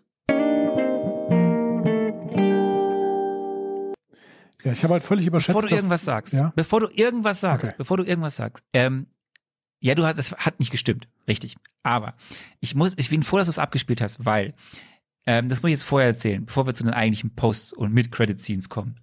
Ähm, Natalie Portman hat nach diesem Film eigentlich mit Marvel gebrochen. Das hat sie immer sehr diplomatisch gesagt, hat da nie irgendwie ein Tuch zerrissen, aber hat eigentlich gesagt, so Leute, ich habe keinen Bock. Aus Gründen, also ich entwickle mich weiter, das ist doch alles Schwachsinn hier, das macht alles keinen Sinn. Viele von den Filmen ja auch von den Schauspielern doof. Und sie sagt so, was ist denn mir meine Rolle? Ich bin immer noch die, die irgendwie die, die zu rettende, die tollpatschige zu rettende äh, Love Interest Frau, äh, das ist Mhm. unter meiner Würde. Also so, ja. Äh, und die war raus dann. Die hat gesagt, so, ich mache nicht mehr weiter. So, die hat eigentlich noch, die hat eigentlich vertraglich mehr Filme noch, aber die war raus. Und man hat sie auch erstmal rausgelassen. Und ich, ich finde es so lustig, weil du ja hier in dieser in deiner Antwort sagst, aber eigentlich hat sie ja vielleicht Superkräfte. Ich sag mal so, in Love, ähm, in Thor, Love and Thunder, der Tor, der im nächsten Jahr, ne, das ist ja quasi der vierte Torfilm, äh, der im nächsten Jahr in die Kino kommt, wir werden Natalie Portman wiedersehen. Okay, cool. In einer gewichtigeren Rolle. Ja, ich bin ja, ich bin ja vor allen Dingen erstmal gespannt, was in äh, Ragnarök ähm, passiert. Ne? Das ist ja der dritte Torfilm offensichtlich. Und Ragnarök ist ja eigentlich das Ereignis, an dem Thor stirbt in der Mythologie. Deswegen äh, bin ich da sehr, sehr Mhm. gespannt, ähm, weil dann gibt es einen vierten Torfilm. Das ergibt irgendwie auch keinen Sinn, wenn er stirbt. Ähm, mal sehen, mal sehen. Aber wir erzählen mal kurz, was in diesen beiden äh, äh, Credit-Scenes passiert. Ne? Also die erste hast du genannt mit Credit-Scene oder was? Hast du gesagt? Ja, das ist jetzt das, so, das, daran muss ich jetzt gewöhnen, es gibt eine Mid-Credit und eine Post-Credit-Scene. Das ist jetzt der Standard. Okay. Also die Mid-Credit-Scene ist, ähm, ich habe mich vorbereitet, muss ich sagen.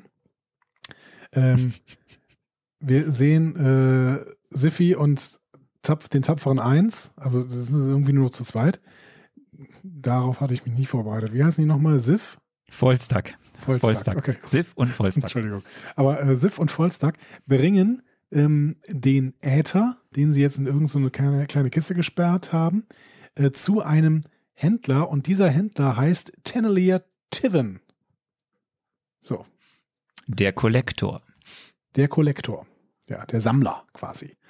Ähm, Gespielt von.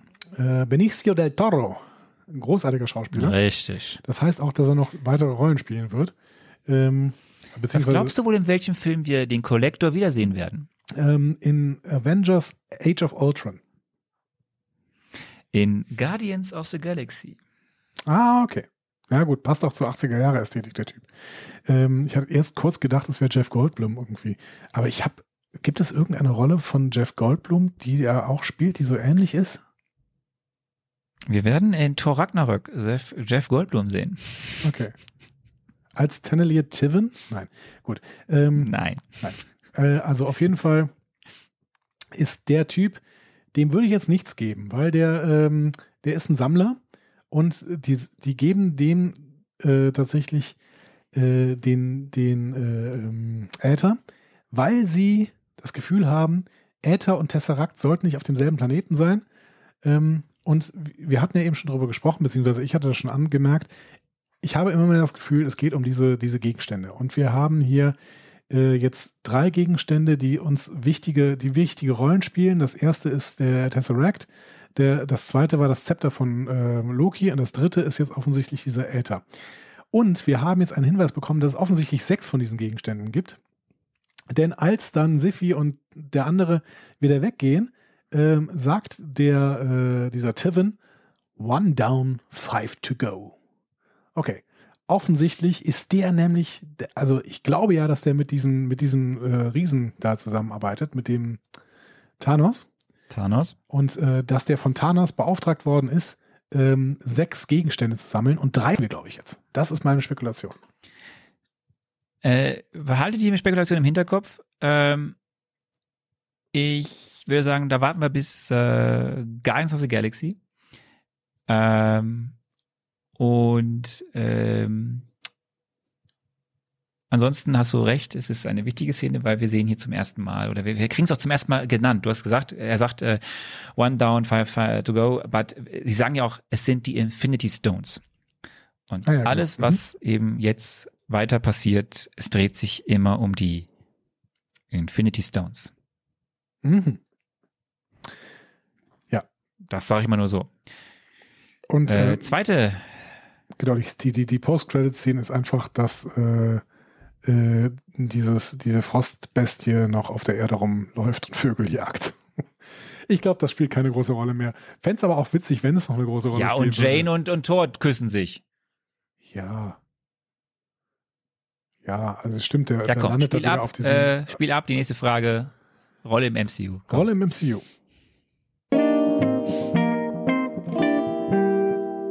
Die Rolle im Marvel Cinematic Universe ist, dass wir verschiedenste Konflikte zwischen den verschiedensten Parteien in diesem Universum sehen. Denn äh, wir müssen ja diesen Konflikt immer weiter auf das Universum ausweiten. Unter anderem müssen wir ja auch noch versuchen, die Rolle dieses komischen Thanos näher zu erörtern, der irgendwie so ein Su- Superschurke des Universums sein wird. Und wir müssen ja irgendwie auch noch die Guardians of the Galaxy da ins Spiel bringen. Das heißt, es geht hier weiter, wie auch schon im ersten Torfilm, darum, die Konflikte des Universums als wirklich kosmische Konflikte darzustellen und nicht nur als irdische Konflikte. Das ist die Rolle dieses Films.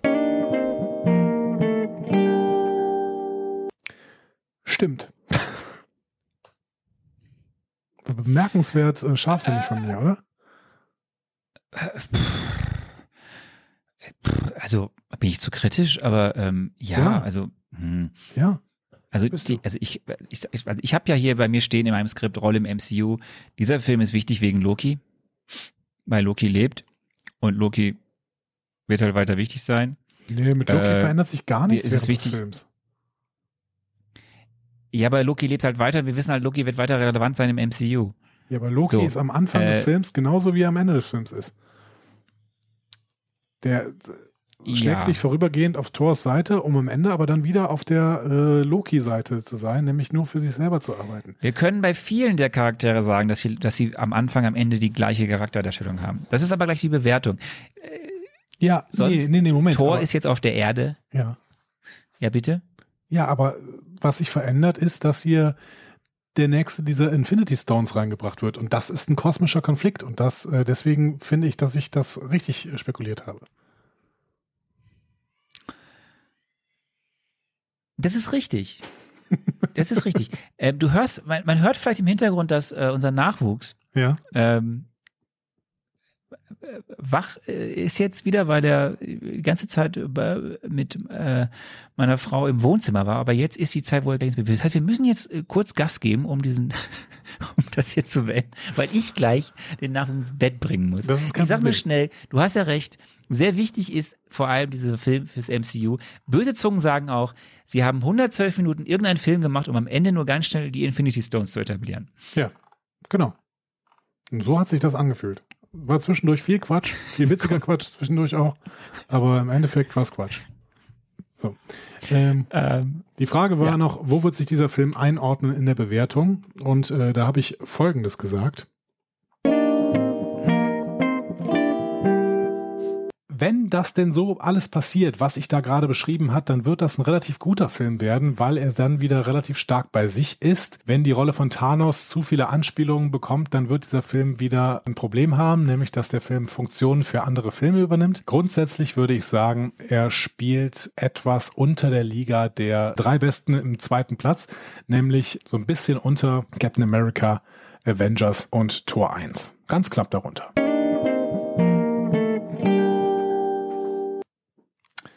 Jetzt Was sagst bin du ich denn sehr dazu? gespannt, was du sagst.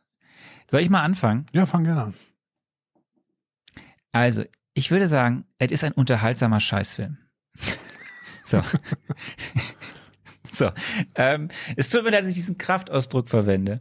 Aber es ist, wie ich gesagt, es sind drei Einzelfilme im Endeffekt. Und man merkt diesen Film an, da, da stimmt nicht so viel. Er hat total super Momente. Er hat tolle äh, Szenen zwischendrin oder auch äh, längere Sachen, die wirklich wunderbar funktionieren. Er hat viele gute Ansätze. Aber ganz im Ernst, Thor entwickelt sich nicht weiter. Jane Foster entwickelt sich nicht weiter. die Storystränge, die man hätte auserzählen können, sind nicht auserzählt. Ähm, es ist ein belangloser und verschenkter Bösewicht. Es sind verschiedene Elemente, die nicht zusammenpassen wollen. Ähm, das heißt nicht, dass der Film nicht gut ist. Er hat eben gute Momente, aber er hat auch ganz viele Shit-Momente. Und er wird dadurch getragen durch ein paar gute Momente. Aber am Ende denkst du auch so, ja gut, war jetzt ein Film, brauchen wir nicht mehr gucken. Und er, er ist halt, ich will ihn gar nicht so bashen, wie ihn viele in, im, im, im Marvel, im MCU mhm. Fandom bashen. Also da wird er auch häufig äh, noch schlechter gesehen als Hulk, was ich definitiv beschreite, weil Hulk ist definitiv der schlechteste Film. Aber ähm, er ist halt echt nicht gut. Und ähm, ja, er ist wichtig fürs MCU, weil es eben gewisse Dinge gibt, die damit geebnet werden. Das sind die Infinity Stones, die hier zum ersten benannt werden. Das ist ein bisschen Loki, der hier weiter aufgebaut wird für noch Wichtigeres. Es ist wichtig, dass Thor jetzt auf der Erde erstmal verbleibt. Also es gibt da wichtige Sachen, aber es ist halt, er macht Spaß hier und da und er sieht auch verdammt gut aus an sehr, sehr vielen Stellen. Und sie haben sich wirklich viele Gedanken gemacht, auch wie er aussehen soll. Aber es ist am Ende, es ist ein unterhaltsamer Scheißfilm. Punkt.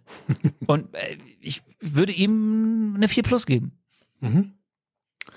Okay, Volker, du schreibst hoffentlich mit. Ähm, ich bin tatsächlich, ich gehe nicht so hart mit äh, diesem Film um. Äh, das äh, liegt einerseits daran, dass ich mich bei Iron Man 2 wirklich wesentlich mehr gelangweilt habe und äh, äh, Hulk ist äh, unter ferner Liefen, da braucht man überhaupt nicht drüber zu reden, das ist überhaupt kein Vergleich. Dementsprechend würde ich auch nicht, ich habe auch ein paar Mal im Netz gelesen, das wäre der schlechteste Film des MCU, auf gar keinen Fall. Nicht auf gar keinen Fall, wenn man Iron Man 2 und äh, Hulk kennt. Ähm, dieser Film äh, ergibt vorne und hinten ähm, wenig Sinn, weil er, also was ich, was ich schon vor, was ich schon gesehen habe in meiner Spekulation, war, dass dieser Film sehr bei sich ist. Und ich finde, er ist sehr bei sich. Also der Film ähm, hat zwar Anspielungen auf das gesamte MCU, gerade am Ende, aber während des Films selber äh, verlässt er sich eigentlich auf die Story, die er erzählen will. Der Film hat nur dieses Problem, dass man dann plötzlich Loki reingeschmissen hat und das merkt man.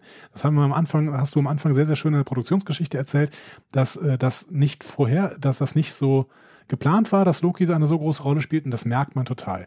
Dementsprechend hast du recht, hier werden verschiedenste Handlungsstränge zusammengeworfen, die alle in sich irgendwie ganz witzig sind und äh, und, und Spaß machen. Es waren ein paar der, der, der witzigsten Szenen, die ich bis jetzt im MCU gesehen habe dabei. Also die ähm, mhm, Tor, ja. Tor in der U-Bahn-Szene oder Tor hängt den Hammer an den äh, Haken oder sowas. Das, das auch toll. Ja, waren, toll. waren total witzige Szenen. Die sollten natürlich auch witzig sein, aber es hat auch gut funktioniert. Und die, die Dynamik zwischen, äh, in diesem Buddy-Movie zwischen Loki und Thor und sowas. Und wie gesagt, auch Malekith mit seinen Dunkelelfen hätte eine gute Story werden können, wenn man denen ein bisschen mehr Tiefe gegeben hat. Also da sind einfach viele Elemente drin, äh, die, ähm, die gut sind. Und diese Schlacht um, um Asgard fand ich grundsätzlich gut. Die fand ich auch gut äh, inszeniert, äh, sowieso. Ähm, der Film will halt mal wieder zu viel. Auch Iron Man 2 wollte zu viel, aber Iron Man 2 wollte zu viel und hatte dann unfassbare Längen und hat irgendwie in Richtung andere äh, Filme die ganze Zeit gesteuert. Das waren, also Iron Man 2 hatte wesentlich mehr Probleme als dieser hier. Dementsprechend, das ist für mich ein im, im, in der Endabrechnung höchst mittelmäßiger Film und dementsprechend eine glatte 3. Äh, gut, ich habe noch eine Sache, warum ich auch 4 Plus sage, weil er so viele Fragen offen lässt. Wie hat Loki das denn am Ende gemacht? Wo ist Odin? Warum ist Malekith so geworden, wie er ist? Ja. Wie kommt der Äther eigentlich zurück in die Box? Ja, also, wie haben die den da eigentlich wieder reingekriegt? So, das frage ich mich immer noch. Ja. Also, das frage ich mich auch heute noch. Ja. So, es sind, deswegen, lass uns dabei bestellen. Ähm, dann sind wir doch durch. Ich habe eine 4 Plus, du hast eine 3. Ich habe mal einen Film schlechter bewertet als du. Finde ich auch spannend. Ja, ähm, nicht das erste Liebe Mal Leute. Übrigens. Bei Captain America ah, war es auch so. Was sagt ihr denn so? Genau. Was sagt ihr denn so? Ihr habt MCU-Entzugserscheinungen, Fragen oder möchtet einfach etwas loswerden? Diskussionen zu jeder Folge findet ihr auf einfachmarvel.de. Außerdem gibt's uns auch auf Instagram, Facebook und Twitter unter einfachmarvel. Wir freuen uns auf eure Nachrichten und Kommentare. Das ist der Fall. Und äh, der liebe Arne muss jetzt tatsächlich äh, Kinderdienst machen. Und das ist auch gut so. Richtig. Du ähm, musst, du musst, du musst für die nächste Woche noch, das muss ich schnell sagen, du musst für die nächste Woche noch, wir alle auch, die uns zuhören, Agent Carter gucken, den letzten Marvel One-Shot, den wir besprechen werden. Ja, den habe ich schon gesehen. Den wir im nächsten Marvel Metze besprechen. Den habe ich schon gesehen, weil du irgendwann gesagt hattest, ich soll den gucken, den wollten wir dann aber doch nicht besprechen. Okay. Gut. Ähm, Aber ich gucke war sehr noch mal. schön. Ich gucke es, noch war- mal. Es, es war eine. Es, ich guck noch mal. Es war, es war sehr, sehr schön. Es Ja. war sehr schön nach der Sommerpause und äh, ich bin raus und äh, ja, wir hören uns nächste Woche, würde ich sagen. Schönen Tag, schönen Abend, schönen guten Morgen, äh, eine schöne Zeit euch. Wir sehen uns, wir, wir hören uns nächste Woche beim ähm, Marvelous Marvel Mittwoch. Jetzt ohne Tor, beziehungsweise ohne Loki, aber mit uns. Macht's gut. Ciao, ciao. Ciao.